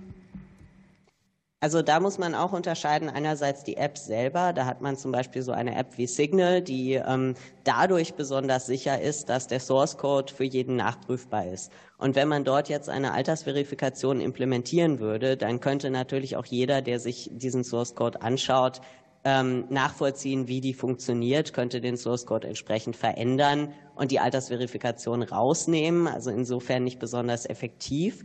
Aber es wäre auch für die Open-Source-Projekte nicht zu leisten, weil die oft gar nicht die zentralisierte Stelle haben, die dafür sorgen könnte, diese Altersverifikation dann durchzuführen. Ähm, der andere Aspekt sind die App Stores. Also um ein modernes Smartphone oder Tablet zu benutzen, braucht man ja einen App Store und ähm, die EU hat in der Vergangenheit viel gemacht, um äh, die dominante Position von Google und Apple auf diesem App Store Markt ähm, zu dämpfen durch den Digital Markets Act, damit auch alternative Open Source basierte App Stores wie F-Droid eine Chance haben. Die können aber eine solche Altersverifikation überhaupt nicht anbieten. Also das sind dezentrale Strukturen, die im Grunde genommen ähm, nur sicherstellen, dass die Apps, die dort angeboten werden, Open Source sind. Die können nicht eine Altersverifikation implementieren. Und dementsprechend würde man dadurch äh, ja, im Grunde genommen sagen, eine äh, Nutzung von alternativen App Stores zu Apple und Google ist nicht möglich. Vielen Dank. Vielen Dank. Und wir kommen in die zweite Runde und haben, glaube ich, auch noch weiterhin fünf Minuten pro Fraktion. Insofern gebe ich das Wort Carmen Wegge für die SPD-Fraktion, die heute zu Gast ist als Mitglied des Innenausschusses. Ja, vielen Dank, Frau Vorsitzende. Ähm, meine erste Frage geht an Frau Eickstedt. Es wurde jetzt schon viel gefragt zur Altersverifikation und auch viel gesagt. Sie haben es in Ihrem Statement auch angedeutet. Ich würde trotzdem noch mal kurz und knapp fragen äh, wollen. Gibt es aktuell technische Möglichkeiten ähm, der Altersverifikation, die gleichzeitig eine anonyme und pseudonyme Nutzung des Netzes gewährleisten würden? Nein. Vielen Dank für die Antwort. Äh, meine nächste Frage, dann habe ich ein bisschen mehr Zeit, das ist gut. Meine nächste Frage geht an Herrn Schapüser vom BSI. Und zwar wird bei dem Vorschlag ja immer ähm, von einer technologieoffenen Lösung äh, gesprochen. Und es stimmt natürlich auch Artikel 7 in Verbindung mit Artikel 10 des Verordnungsvorschlags ähm, legen jetzt keine explizite Technologie fest. Ähm, nichtsdestotrotz Sehen Sie eine Möglichkeit, dass äh, die Anforderung der, also die Anforderung der Verordnung zu Waren ohne Verschlüsselung aufzuheben und Schwachstellen auf dem Gerät zu schaffen? Also gibt es das überhaupt trotz technologieoffenen Lösung? Und wenn nicht, welche Sicherheitsvorkehrungen bräuchte der Vorschlag, um beides sicherzustellen? Und muss man ein bisschen differenzieren zwischen unverschlüsselter Kommunikation und verschlüsselter Kommunikation. Bei verschlüsselter Kommunikation geht, ohne dass das Thema Aufbrechen der Privatheit, sehe ich da keine Methoden. Hm. Bei unverschlüsselter hm, Kommunikation kann man natürlich einen ganzen Teil an Technologien, sind heute auch schon besprochen worden, Hashing gegen bekanntes Material, durchsetzbar. Hm. Technologieneutral finde ich immer gut, aber es gibt ein paar Grundsätze, die funktionieren halt nicht. Und das Thema ist, ähm, wenn man Verschlüsselung richtig implementiert und keine Fehler macht, dann ist sie nicht aufzubrechen. Also bleibt dann eben nur links oder rechts vorher was zu tun. Und das hatten wir eben in den Stellungnahmen ja schon gehört, dass das schwierig ist. Vielen Dank. Dann geht meine nächste Frage an Herrn Türk vom äh, Deutschen Kinderschutzbund. Sie hatten ja schon anklingen lassen, dass der äh, Vorschlag auch die Bedürfnisse von Opfern sexualisierter Gewalt möglicherweise nicht ausreichend berücksichtigt. Und deswegen würde ich Sie gerne fragen, inwieweit zum Beispiel verschlüsselte und vertrauliche Kommunikation auch für Opfer von sexualisierter Gewalt wichtig ist, zum Beispiel wenn sie sich an eine Beratungsstelle wenden. Und wie könnte das durch den Vorschlag bedroht werden? Ja, vielen Dank. Wir könnten das Thema aufbohren. Es gilt für alle, die einen speziellen Schutz brauchen in ihrer Kommunikation. Es geht überhaupt nicht darum, dass man eine Beratungsstelle äh, aufsucht, sondern dass man mit vertrauten Personen über bestimmte Dinge vertraulich reden kann. Und der Vorschlag der EU-Kommission lässt ja zu, dass massenhaft, also für einen Provider, äh, mitgetrackt wird und dass bestimmte Schlüsselbegriffe dann ausgeleitet werden. Und man kann sich vorstellen, dass vielfach bei Minderheiten, die sich untereinander nur austauschen, solche Begriffe auftauchen und dann die entsprechende äh, Kommunikation ausgeleitet wird. Und das ist extrem schädlich. Vielen lieben Dank. Meine letzte Frage geht an Professor Ulrich Kelber. Wie beurteilen Sie denn die Rolle der Datenschutzaufsichtsbehörden in diesem Vorschlag äh, ähm, der Verordnung? Ist sie stark genug, um das Recht auf informationelle Selbstbestimmung ausreichend zu beachten? In den vorgeschlagenen ähm, Wegen selber sind eigentlich schon Widersprüche zu Grundprinzipien, die sich die Europäische Union mit der Datenschutzgrundverordnung gegeben hat. Ähm, Datenminimierung, die Frage der Zweckmäßigkeit, der Verhältnismäßigkeit ähm, angelegt. Bei der Frage der Aufsicht über dann eingesetzte Technologien wird tatsächlich eine Einbindung bei der Auswahl der Technologie ähm, vorgesehen, danach allerdings keine Beteiligung mehr äh, im laufenden Verfahren. Das widerspricht jeglicher Erfahrung, wo die Probleme ähm, auftreten. Und das war das, warum ich vorhin diesen einen Satz gesagt habe. Selbst bei den Nachrichtendiensten, also bei der höchsten Geheimhaltungsstufe, haben wir als Datenschutzaufsichtsbehörden vorgesehen, im nationalen Recht hier mehr Möglichkeiten auch im laufenden Betrieb hineinzusehen, als was in dem Verordnungsentwurf für diese eingesetzten Technologien dann den Datenschutzbehörden als Mittel zur Verfügung stände. Vielen Dank. Und für äh, die CDU-CSU-Fraktion ist in der zweiten Runde Dr. Reichel dran. Ja, Frau Vorsitzende, vielen Dank. Meine erste Frage geht an Herrn Dr. Schabhüser. Äh, wäre denn eine Technik wie das äh, Client-Side-Scanning äh, auch ein mögliches Einfallstor für böswillige Dritte, um in dieser Form den Zugang zu Endgeräten, also Mobiltelefonen, Laptops und so weiter, zu erhalten? In der Tat, wir würden die entsprechende Komplexität der Systeme erhöhen und damit eine zusätzliche Angriffsfläche stellen. Heute kann ich zu den Technologien nicht sagen, wie groß die ist, aber zunächst einmal erhöhen wir die Angriffsfläche, hm, nicht, aber auch nicht nur zu der Fragestellung Eingriff in das System, sondern ich kann mir noch weitere äh, Eingriffe vorstellen, die eben die Auswertung selbst noch verändern, also noch etwas weitergehende Angriffsfläche darstellt. Vielen Dank. Eine weitere Frage an Herrn Hartmann. In Ihrer Stellungnahme haben Sie die Frage einer Folgeregelung für die Vorratsdatenspeicherung äh, angesprochen und sind dort auf das Thema der Zuordnung von IP-Adressen äh, zu Anschlüssen, zu Geräten eingegangen. Könnten Sie uns etwas erläutern, wie dieses sozusagen Konzept funktionieren sollte, was Sie auch für Ihre konkrete Arbeit da benötigen würden? Ja, das ist natürlich eine hochkomplexe Frage, die ich nur grob skizzieren kann im Blick auf die zur Verfügung stehende Zeit. Wichtig ist, dass ähm, es äh, Fallgestaltungen gibt, in denen die Zuordnung einer IP-Adresse zu einem Endgerät oder zu einem Anschluss zur Identifikation von Tatverdächtigen wichtig ist. Das gilt gerade für den Bereich, in dem wir ähm, wie bei der Bekämpfung von Kinderpornografiedarstellungen und Ähnlichem auf internetbasierte Spuren angewiesen sind. Mir ist allerdings wichtig zu betonen, dass aus Sicht der Strafverfolgung nicht erforderlich ist ein umfassendes Konzept einer sogenannten Vorratsdatenspeicherung, sondern wir müssen ein zielgenaues, abgestimmtes Modell entwickeln, das sowohl die grundrechtlichen wie auch die Strafverfolgungspositionen berücksichtigt. Dazu gehören aus meiner Sicht erstens, dass wir das gesamte System der Abfrage solcher Zuordnungsdaten so modernisieren und durchdigitalisieren, dass wir eine Schnelligkeit erreichen, die im Ergebnis dazu führt, dass wir für die weit überwiegende Zahl accountgebundener Straftaten ähm, sozusagen auf das nächste Login, das ist unter dem Begriff der sogenannten Login-Falle von NGOs auch schon entwickelt und vorgetragen worden, dass wir dieses Konzept umsetzen und im Ergebnis damit ähm, live auf Daten zugreifen können.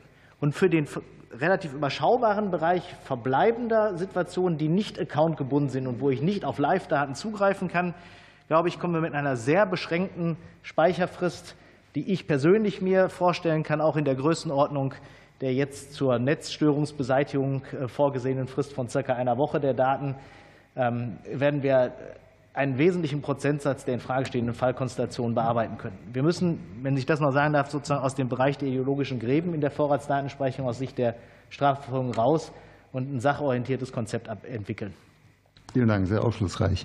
Äh, eine weitere Frage an Herrn Türk vom Kinderschutzbund. Äh, Sie hatten das ja auch in, Ihrer, äh, in Ihrem Beitrag genannt, dieses umstrittene Thema der Altersverifikation. Äh, ließe sich denn vielleicht ein etwas anderer Weg äh, finden, der auch ein bisschen auf der Verantwortung der Eltern für ihre Kinder aufbaut, zum Beispiel über Familienaccounts, äh, wo dann über die Eltern eine entsprechende auch letzten Endes Altersfreigabe gesucht wird, denken? Ja, schönen Dank. Ähm, auch wir sehen eine ausweisbezogene Identifikation als rote Linie. Wir glauben aber, dass es äh, durchaus Anreize gibt, im Netz zumindest das Alter mitzuteilen, etwa bei äh, Familienaccounts, wo Familien einen Benefit haben, wenn Eltern gemeinsam mit ihren Kindern das Alter einrichten. Und wenn das Alter dann alleine ausgelesen werden kann und automatisch dann beim Download von Apps ausgelesen wird, halten wir es für sinnvoll. Wir müssen immer von der Position ausgehen, dass wir Kinder schützen wollen. Und Cybergrooming und Gewalt ist ein Akt der Gewalt und wollen diese Gewalt bekämpfen, also brauchen wir Instrumente. Wir wollen aber keine äh, rote Linie überschreiten. Deswegen denke ich, dass solche Sachen durchaus geeignet sind, äh, dass man Eltern sagt, es lohnt sich aus hm. verschiedenen Gründen, okay. zum Kinderschutz, aber auch finanziell möglicherweise das Alter der Kinder gemeinsam mit den Kindern freiwillig anzugeben. Das wäre schon ein wesentlicher Schritt. Vielen Dank. Und eine allerletzte Frage an äh, Professor Steinebach. Sie haben das Problem der Datengrundlage genannt. Äh, wäre es denn auch denkbar, dass man über die Nutzung von künstlicher Intelligenz, äh, sage jetzt mal, die Datengrundlage schafft, die dann später an anderer Stelle zum Training genutzt wird? Ganz kurz bitte nur. Wahrscheinlich nicht, weil das Problem ist, dass die Trainingsdaten dann auch wieder vorhanden sein müssen, um eben überhaupt der KI erstmal beizubringen, was es synthetisieren soll. Okay, danke. Vielen Dank. Für Bündnis 90 Die Grünen nochmal Tobias Bacherle. Ja, meine erste ähm, Frage geht nochmal an ähm, Professor äh, Kelber.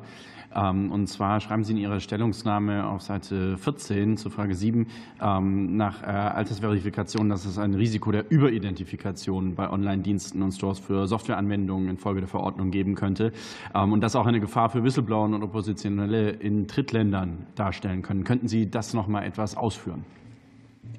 Wir müssen uns ja angesichts der Tatsache, dass es keine allgemeingültigen Technologien für diese Aufgabenstellung, und zwar für beide Varianten Ausschluss von Erwachsenen, die sich als Kinder ausgeben und von Kindern, die noch nicht volljährig sind, ähm, für bestimmte Dienste gibt, dass natürlich einfach Marktmacht zum Einsatz kommen äh, würde an dieser Stelle. Äh, dementsprechend ähm, würden die Unternehmen auch übrigens zum Ausschluss von möglichen Risiko, ähm, das sie eingehen müssen und Rechtsverletzungen dazu führen würden, dass sie an Stellen eine Altersverifikation und eine Personenidentifikation vornehmen würden, wo es nicht notwendig ist und natürlich auch ein Interesse daran haben, noch mehr Menschen als heute bei der Nutzung ihrer Dienste zu identifizieren. Das wäre der eine Aspekt. Der zweite Aspekt wäre, viele Dienste würden natürlich nicht mit einer spezifischen deutschen oder europäischen Variante zur Verfügung gestellt, sondern sie würden von vornherein so ausgelegt werden weltweit, dass auch diese europäischen Dinge möglich sind. Das heißt, alle autoritären Staaten würden ein Surveillance-Ready-Produkt hingelegt bekommen, mit dem sie sagen, das setzen so auch die Europäer ein. Was ist denn eigentlich falsch? Und die würden eben nicht nur nach Grooming oder anderen Dingen dort suchen, sondern auch nach anderen Inhalten tatsächlich dann ihre Suche durchführen können. Vielen herzlichen Dank. Jetzt haben Sie auch ein bisschen meine nächste Frage äh, schon mit beantwortet, dass das eine Blaupause äh, sein könnte. Ähm, deswegen würde ich weitergehen ähm, zu der Frage an äh, Frau Eickstedt. Ähm, Sie haben ja gesagt, dass das ein komplexes Problem ist, das mit einem einfachen Holzhammer technischen Mittel versucht wird zu lösen. Welche technischen Hilfsmittel sehen Sie denn, um Kinder und Jugendliche im digital im digitalen Raum besser schützen zu können, ohne die Persönlichkeitsrechte eben auch von den Kindern und Jugendlichen zu gefährden. Ich glaube, ähm, Herr Türk hat das äh, sehr schön in seiner Stellungnahme schon formuliert und auch der Digital Services Act sieht sehr viele ähnliche Maßnahmen vor. Ähm, wir müssen es einfach sehr niedrigschwellig gestalten, dass Kinder Möglichkeiten haben, sich an Vertrauenspersonen zu wenden um komische Dinge zu melden. Und ähm, das ist aber was, was wir nicht nur mit einem technischen Mittel gestalten können, sondern was auch ein Wahrnehmungsding ist. Ähm, ich äh, nenne an dieser Stelle immer gerne das Projekt des Familienministeriums, schiebt den Gedanken nicht weg. Ähm, denn ich glaube, wir müssen Kindern und Jugendlichen klar machen, was im echten Leben, also in der realen Welt nicht in Ordnung ist, ist auch im digitalen nicht in Ordnung. Und es muss sehr einfach sein, sich dann Hilfe zu holen oder zu sagen, hier kommt mir was komisch vor. Ähm, und das kann man natürlich entsprechend technisch begleiten. Und ich betone hier das Begleiten. Vielen herzlichen Dank. Ich ähm, habe another question to Ella Jakubowska because we've talked about the feasibility Wir sprachen ja bereits über die Machbarkeit auch äh, der entsprechenden Möglichkeit der Polizei, äh, diese Daten dann entsprechend zu bewältigen. Hat die Polizei in Europa die Ressourcen, die zahlreichen neuen Fälle zu bearbeiten, die sich ergeben würden durch diese vorgeschlagenen Mechanismen aus der Verordnung? Ich glaube leider nicht. Wir sehen das ja systematisch bereits in Europa, dass äh, die Strafverfolgungsbehörden zu wenige Ressourcen haben und die haben nicht nur äh, nicht genug Geld und nicht genug äh, Personal, die verschiedenen Fälle von Kindesmissbrauch zu bearbeiten, sondern sie haben auch nicht die Ausbildung und das Verständnis, das so durchzuführen, dass das Ganze auch aus der Opferperspektive stattfindet. Das heißt, sehr häufig ist es so, dass diese systemischen Probleme dazu führen, dass den Kindern nicht Gerechtigkeit widerfährt. Und die Kinderschutzexperten haben das zum Beispiel bei der Berliner Polizei auch betont, dass äh, man nicht mehr Täter findet oder erwartet, nicht mehr Täter zu finden, sondern auch viele Fehlalarme erwartet. Die niederländische Polizei hat auch gesagt, dass sie nicht in der Lage sein würden, diese ganzen Berichte zu bearbeiten, die man entsprechend der neuen Verordnung erhalten würde. Vielen Dank. Fraktion Maximilian Funke-Kaiser. Vielen herzlichen Dank. Zunächst einmal finde ich es ja sehr bemerkenswert, dass bislang ausnahmslos keiner sich für äh, diesen Verordnungsentwurf ausgesprochen hat. Das habe ich so, auch wenn ich noch nicht so lange im Deutschen Bundestag äh, bin, auch noch nicht äh, ähm, gehört bei einer öffentlichen Anhörung. Meine erste Frage geht an ähm, Theresa Wittloch und auch an Uli Kelber. Ähm, wie bewerten Sie denn jetzt den Vorschlag, eine Unterscheidung vorzunehmen in Bezug auf ähm, Server-Side-Scanning und äh, Client-Side-Scanning, also eine Unterscheidung zu vollziehen, ähm, inwieweit man unverschlüsselte respektive verschlüsselte Kommunikation scannt? Also ich muss ganz ehrlich sagen, ähm, dass äh, der Ansatz, der technische Ansatzpunkt, ist die eine Frage. Und da bin ich immer noch an der Stelle, dass ich immer noch empfinde, dass ein anlassloses Ausrollen solcher Technologien äh, ich immer noch für nicht richtig halte. Aber ich finde die viel wichtigere Unterscheidung, egal ob das jetzt sozusagen äh, Client-Side oder Server-Side-Scanning wäre, ist die Frage, welche Materialien wir suchen oder finden wollen. Ob das eben bereits bekannte sind und dieses EU-Center zum Beispiel, das soll ja auch Indikatoren äh, zur Verfügung stellen, schon von bekanntem Material, oder ob das irgendwie ganz neues Material ist, was noch überhaupt nicht existiert. Und die Fehlerraten, die sind nicht niedriger, nur weil man jetzt serverseitig scannt. Es gibt natürlich Unterschiede, zum Beispiel eben die Nichtnotwendigkeit der des ähm, Durchbrechens ähm, zum Beispiel auch von ähm, verschlüsselter Kommunikation, die dann möglich wäre. Viele andere Fragestellungen, also die Unverhältnismäßigkeit des Eingriffs, die vollständige Durchleuchtung von Kommunikation und Daten, die ja dann im Fall von False Positives dazu führen kann, dass solche Daten von Dritten eingesehen werden können, dass auch äh, repressive Maßnahmen eventuell ergriffen werden, dass man ausgeschlossen wird von Diensten. Ähm, die Problematik ist bei beiden Ansätzen gleich. Das heißt, eine ganze Menge äh, der Bedenken bleiben auch beim Client-Side-Scanning äh, übrig. Also keine Unterscheidung, ähm, ob verschlüsselt oder unverschlüsselt. Das haben wir gerade eben schon gehört. Es gibt eine sehr hohe Fehlerquote. Ähm, die nächste Frage richte ich auch wieder an Frau Wittlock. Durch diese hohe Fehlerquote, die ja auch schon beschrieben wurde, müssen ja sehr viele Nutzer auch von Messenger-Diensten damit rechnen, dass ihre Inhalte überprüft worden werden von den Moderatoren und den Strafverfolgungsbehörden. Was bedeutet das denn äh, am Ende ähm, aus Ihrer Perspektive für Personengruppen wie beispielsweise Anwälte, die einem ähm, Berufsgeheimnis unterliegen oder auch Whistleblowern? Also ganz genau kann ich es Ihnen natürlich nicht sagen, weil ich nicht äh, den Berufsgruppen angehöre, aber alle Äußerungen zu diesem ähm, Entwurf, die jetzt irgendwie von ähm, Journalistinnen, Verbänden gemacht wurden oder Patientinnen, man, äh, wie auch immer Informanten und sonstige äh, Berufsgruppen, die sich eben alle damit auseinandersetzen, habe ich keinen positiven, keine positive Äußerung zu diesem Entwurf gehört, muss ich ganz ehrlich sagen. Ich würde noch einen neuen Aspekt in die Anhörung mit reinbringen und nochmal auch wieder an Sie, Frau Wittwock, die Frage stellen, ähm, was Sie denn glauben, was für angemessene Maßnahmen es ähm, ergäbe, äh, um das äh, eigentliche Ziel der Chatkontrolle zu erfüllen, ähm, die verhältnismäßig sind und die Grundrechte nicht unverhältnismäßig einschränken. Einen Punkt würde ich gerne aufgreifen an der Stelle, der vorhin schon mal Erwähnung fand, und zwar diese Interimsverordnung, die ja eine frei, auf freiwilliger Basis den Einsatz von Technologien zum Durchleuchten ähm, äh, von äh, Strukturen, die man anbietet, als Anbieter eben ermöglicht. Darüber könnte man ja theoretisch mal nachdenken, ob man gegebenenfalls da behutsam rangeht und überlegt, das evaluiert, äh, inwiefern das irgendwie ein sinnvolles Instrument ist. Ist auch insofern spannend, weil der Scope, also quasi der Anwendungsbereich dessen, viel enger war, als es jetzt dieser CSA-Verordnungsentwurf ist. Ähm, zum Beispiel Audiokommunikation, andere Kommunikationsinhalte sowie Seitenkommunikation, die waren alle explizit ausgeschlossen. Und ähm, dann will ich noch an einer Stelle darauf hinweisen, äh, dass der Entwurf selbst ja eine Abschätzung vorgenommen hat in seiner Begründung. Es ist eine Abstufung. Es gab irgendwie fünf Optionen, die überlegt wurden von der Option A, gar keine legislativen Maßnahmen zu ergreifen, sondern eher praktische Unterstützung der Strafverfolgungsbehörden, bessere Ausstattung etc. pp.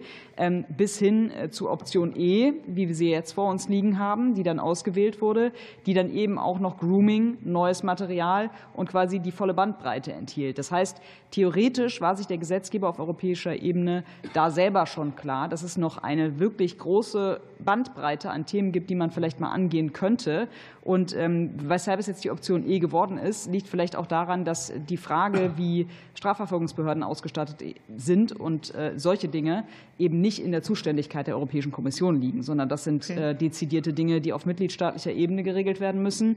Und wenn man da als Europäische Kommission mitmachen will, dann braucht man eben äh, den Ansatz E. Vielen Dank. Ich muss ein bisschen die Zeit im Auge behalten. Als nächstes für die AfD-Fraktion Herr Janich. Ja, vielen Dank. Äh, meine nächste Frage geht an Herrn äh, Professor Kelber. Äh, der Verordnungsentwurf der Kommission spricht vor allem über technische Möglichkeiten zur Überwachung der privaten digitalen Kommunikation. Die Frage nach dem notwendigen Personal zur Überprüfung der von einem Algorithmus inkriminierten Dateien spart er aus. Sollte der Entwurf in der vorliegenden Form realisiert werden, wie viele zusätzliche Personen in den Behörden der Strafverfolgung wären Ihrer Einschätzung nach mit dem Sichten äh, des als kinderpornografisch identifizierten Materials beschäftigt? Da kann ich Ihnen keine Einschätzung geben, ähm, weil weder die, die, die Zahl, die dann tatsächlich erstmal als positiv, also als möglichen Fall dargestellt wird, ähm, schon ersichtlich ist, ähm, noch tatsächlich die Tiefe, die die einzelnen verschiedenen Behörden angehen müssen, für mich, ähm, also mir bekannt sind. Da habe ich keine Erkenntnisse. Ja, vielen Dank. Äh, der vorliegende Entwurf, also äh, meine nächste Frage an Herrn äh, Reda. Der vorliegende Entwurf der Kommission sieht eine Altersverifizierung der Nutzer der Dienste durch deren Anbieter vor. Eine Selbstauskunft ist äh, sicher, äh, nicht sicher zu überprüfen. Ein, Bio, ein biometrischer Scan des äh, Gesichtes etwa wäre das Ende der Anonymität im Netz. Einen elektronisch lesbaren Personalausweis gibt es in Deutschland erst ab 16 Jahren. Diese Methoden sind unvollständig und überdies fälschungsanfällig. Gibt es Ihres Wissens nach zuverlässige Methoden zur Altersfeststellung im Netz, die zugleich die Privatsphäre der Nutzer respektieren? Nein, solche Methoden sind mir nicht bekannt. Okay, vielen Dank. Meine nächste Frage geht an Herrn Hartmann. Sind Ihnen äh, die konkreten Umstände bekannt, unter denen Algorithmen äh, des maschinellen Lernens darauf trainiert werden, Darstellungen des sexuellen Missbrauchs an Kindern zu erkennen? In welchen Ländern geschieht das? Anhand welcher Kriterien und Indikatoren? Angeleitet durch welche Firmenorganisationen und durch welches vorgebildetes Personal? Ich kann Ihnen da keinen sozusagen europaweiten Überblick zu geben. Ähm, aus unseren eigenen Forschungsprojekten, wir engagieren uns ja auch im Bereich der Entwicklung solcher Detektionsmechanismen, allerdings nicht mit dem Fokus der Kontrolle von Kommunikation, sondern mit dem Fokus, bereits gesicherte Beweismittel etwa nach Durchsuchungsmaßnahmen schneller auswerten zu können. Nehmen wir wahr, dass es an den Entwicklungen, die wir machen, ähm, in Deutschland etwa auch die niedersächsischen Kollegen von der Polizei mit einem ähnlichen Projekt machen, dass dort ein hohes fachliches Interesse ist und auch ähm, Wirtschaftsunternehmen und Wissenschaftsvertreter aktiv in Kommunikation eintreten. Daraus leite ich für mich ab, dass in diesem Technologiefeld ähm, noch sehr viel Bewegung dran ist, ähm, dass es auch noch einen hohen wissenschaftlichen Begleitungsbedarf gibt. Jetzt bitte ich um Verständnis. Ich bin qualifizierter Hobbyinformatiker und insofern kann ich jetzt nicht die gesamte Wissenschaftsseite dabei äh, beurteilen. Aber das Feedback, was wir quer durch die Bank bekommen, ist, dass wir doch an einem ja, so einer Bleeding-Edge-Technologie in vielen Bereichen noch arbeiten, deren Zuverlässigkeit sich im weiteren Prozess noch erweisen muss. Vielen Dank. Und äh, die nächste Frage geht an Herrn Türk. Im, äh, Im, Vorschlag der Verordnung auf Seite 47 wird definiert, dass als Kind jede äh, natürliche Person unter 18 Jahren zu gelten habe. Ist es Ihrer Auffassung nach sinnvoll, beim Kampf gegen die Verbreitung kinderpornografischen Materials im Internet zwischen Kindern, also äh, unter 14 Jahren, und Jugendlichen unter 18 Jahren zu unterscheiden? Ich halte das nicht für sinnvoll. Wir folgen da den Einstufungen der EU. Das äh, nationale Unterscheidungen sind am Ende juristische Festlegungen. Vielen Dank. Ich verzichte auf den Rest. Vielen Dank. Und für die Linke Anke Lumscheid-Berg. Ja, vielen Dank. Ähm, ich möchte Felix Reda von der Gesellschaft für Freiheitsrechte fragen, was denn eigentlich die Rechtsgrundlage für diese europäische Verordnung ist und welche Konsequenzen die Wahl dieser Rechtsgrundlage hat. Danke. Die Rechtsgrundlage ist Artikel 114 des Vertrags über die Arbeitsweise der EU. Das ist die Harmonisierung des Binnenmarktes. Also es handelt sich hier um eine Form der Wirtschaftsregulierung, die es der EU erlaubt, auch Verordnungen zu erlassen, die direkt äh, in der gesamten EU Gültigkeit erlangen. Und ähm, es wird zwar in der öffentlichen De Debatte äh, über die Chatkontrolle-Verordnung vor allen Dingen das Ziel des Kinderschutzes in den Vordergrund gestellt. Aber wenn man sich den Vorschlag durchliest und die Ausführungen zur Rechtsgrundlage, dann sagt die EU-Kommission ganz klar, ähm, der Grund für diese Verordnung sei, dass einige Mitgliedstaaten unterschiedliche nationale Vorschriften zur Bekämpfung ähm, sexueller Gewalt gegen Kinder erlassen hätten und dass das zu einer Zersplitterung des Binnenmarkts führe und so, also quasi Unternehmen äh, bei der grenzübergreifenden Bereitstellung von Diensten im Weg stehen würde. Und äh, mir hat noch niemand sagen können, was für nationale Vorschriften das sein sollen. Denn äh, die EU hat ja gerade erst mit dem Digital Services Act den Umgang von ähm, Online-Intermediären mit illegalen Inhalten voll harmonisiert. Das heißt, Mitgliedstaaten dürfen solche äh, Maßnahmen gar nicht verabschieden. Ähm, Frau Whitlock hat gerade das Problem der Kompetenzen angesprochen. Also gegen diese Verordnung zu sein, auf der Grundlage 114, äh, bedeutet nicht, dass man gegen Maßnahmen zum Schutz von Kindern ist, ähm, sondern diese Verordnung ähm, grenzt einfach von vornherein die verfügbaren Maßnahmen auf Wirtschaftsregulierung ein. Und wenn wir uns anhören, was die verschiedenen ExpertInnen hier gesagt haben, sind ganz viele sinnvolle Maßnahmen im Bereich der Prävention, im Bereich der Ausstattung der Strafverfolgungsbehörden eben nicht Teil dieser Wirtschaftsregulierung und nur relativ wenige tatsächlich unter dieser Rechtsgrundlage machbar. Und also auch soweit jetzt zum Beispiel das EU-Zentrum äh, von einigen begrüßt wird, äh, gibt es da auch Zweifel, ob alles das, was dieses EU-Zentrum machen soll, überhaupt auf der Rechtsgrundlage Artikel 114 möglich ist. Ja, vielen Dank. Ähm, mich würde, die Frage geht erneut an Felix Reder, noch interessieren, ob die mit der EU-Verordnung geschaffenen technischen Grundlagen, ob die nicht auch zur Durchsuchung von ähm, privater Kommunikation und bei Hostern gespeicherten Inhalten nach ganz anderen Kriterien eingesetzt werden kann und damit auch anderen Zwecken dienen könnte als im Schutz von Kindern. Ähm, wie wahrscheinlich sind solche Begehrlichkeiten? Und in dem Zusammenhang möchte ich noch mal darauf hinweisen, dass die Hashwerte, von denen heute schon die Rede war, ja auch nicht rückwärts gerechnet werden können. Ich kann also euch durch niemanden, durch Wissenschaftler, Journalisten, wen auch immer, auch nicht durch Abgeordnete kontrollieren, welcher Inhalt eigentlich in so einer Datenbank drin ist. Ja, also die Gefahr äh, sehe ich in vielerlei Hinsicht gegeben. Am eklatantesten ist sie, denke ich, bei äh, der Durchbrechung oder Schwächung der Ende-zu-Ende-Verschlüsselung, denn es gibt keine Verschlüsselung nur für die Guten. In dem Moment, wo solche ähm, Hintertüren oder Client-Side-Scanning vorgesehen sind, können sie eben auch äh, von Kriminellen für andere Zwecke missbraucht werden, auch von Geheimdiensten. Ähm, ein anderer Punkt ähm, ist tatsächlich äh, die, die Frage der Überwachung. Um welche Hashwerte geht es da? Ähm, Herr Käber hat einerseits äh, die ja, mangelnde Einbindung der Datenschutzbehörden erwähnt. Ich sehe aber darüber hinaus ähm, auch noch ein größeres Problem, vor allen Dingen bei den Hosting-Anbietern, also den Anbietern von Cloud-Diensten zum Beispiel. Denn ähm, es ist ja vorgesehen, dass die Dienste erstmal eigene Risikominderungsmaßnahmen ähm, vornehmen müssen. Und nur wenn diese nicht ausreichen, gibt es danach eine Aufdeckungsanordnung.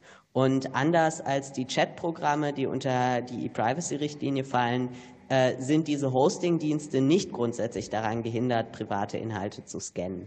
Das bedeutet, wenn man sagt, okay, ähm, ihr müsst jetzt erstmal freiwillige Maßnahmen machen, dann werden die Anbieter gehalten sein, bei den Hosting-Diensten sehr viel weitreichendere Maßnahmen äh, zu installieren, um so einer Aufdeckungsanordnung zu entgehen. Und da gibt es dann überhaupt keine Aufsicht mehr. Das heißt also, da äh, gibt es überhaupt keine Kontrolle darüber, wonach genau gefiltert wird, ähm, unter welchen Schutzvorkehrungen die Inhalte dann beispielsweise Mitarbeiter in der ähm, Dienste vorgelegt werden und so weiter. Ja, herzlichen Dank. Ähm, vielleicht passend zur E-Privacy-Verordnung. Wie bewerten Sie denn, dass laut Artikel 1 Absatz 4 des Verordnungsentwurfs die E-Privacy-Richtlinie gar nicht wieder voll hergestellt werden soll? Also das ist äh, wahrscheinlich, wenn man die Chatkontrolle möchte, in dieser Form notwendig, denn die Privacy-Richtlinie sagt ganz klar, dass eben ähm, interpersonelle Kommunikation, also äh, Kommunikation mit elektronischen Mitteln, nicht ausgelesen werden darf. Und äh, ohne diesen Aspekt außer Kraft zu setzen, kann man diese Aufdeckungsanordnung gegen interpersonelle Kommunikationsdienste nicht machen.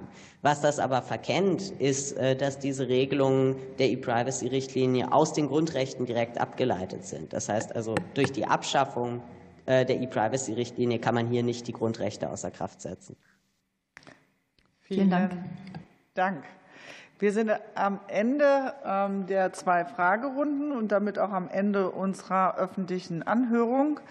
Ich möchte allen ganz, ganz herzlich danken. Einmal den Sachverständigen für ihre wertvollen Hinweise, die wir in die weiteren Beratungen, auch die Ministeriumsvertreter äh, mitnehmen werden. Ich möchte auch den äh, Vertreterinnen und Vertretern der Ministerien danken, dass sie hier waren und zugehört haben. Und ich möchte in diesem Zuge ganz herzlich Herrn Köhn noch zum Geburtstag gratulieren, der wirklich äh, seinen Geburtstag heute mit uns verbringen wollte bei dieser wichtigen Anhörung. Also alles, alles Gute Ihnen. Ähm, und äh, genau, da kann man mal klatschen und klopfen. Ja, den Zuhörerinnen und Zuhörern ganz herzlichen Dank sowohl im Saal als auch an den Endgeräten für das gezeigte Interesse. Ich danke den äh, Leuten, die hinter der Technik standen und uns unterstützt haben. Hat ja wieder alles gut funktioniert. Vielen Dank dafür. Ich danke auch vor allen Dingen dem Sekretariat des Ausschusses ganz herzlich für die Vorbereitungen und äh, möchte noch den Hinweis auf die nächste Sitzung geben. Die nicht öffentliche Sitzung des Ausschusses findet direkt im Anschluss statt. Wir starten allerdings mit einem öffentlichen Tagesordnungspunkt. Dieser kann dann auch gerne von den Zuschauerinnen und Zuschauern weiterhin besucht werden. Wir benötigen allerdings jetzt eine fünfminütige äh, Pause für den technischen Wechsel. Wir bleiben aber zunächst in der Zoom-Konferenz und starten dann erst zum nicht öffentlichen Teil mit WebEx. Draußen steht ein Catererwagen für alle diejenigen, die sich zwischendurch stärken wollen. Und dann bleibt mir nur noch allen einen angenehmen Tag zu wünschen. Und ich freue mich auf die nächste öffentliche Anhörung. Die Sitzung ist damit geschlossen. Vielen Dank. Vielen Dank und gutes Weitertragen. Danke dir.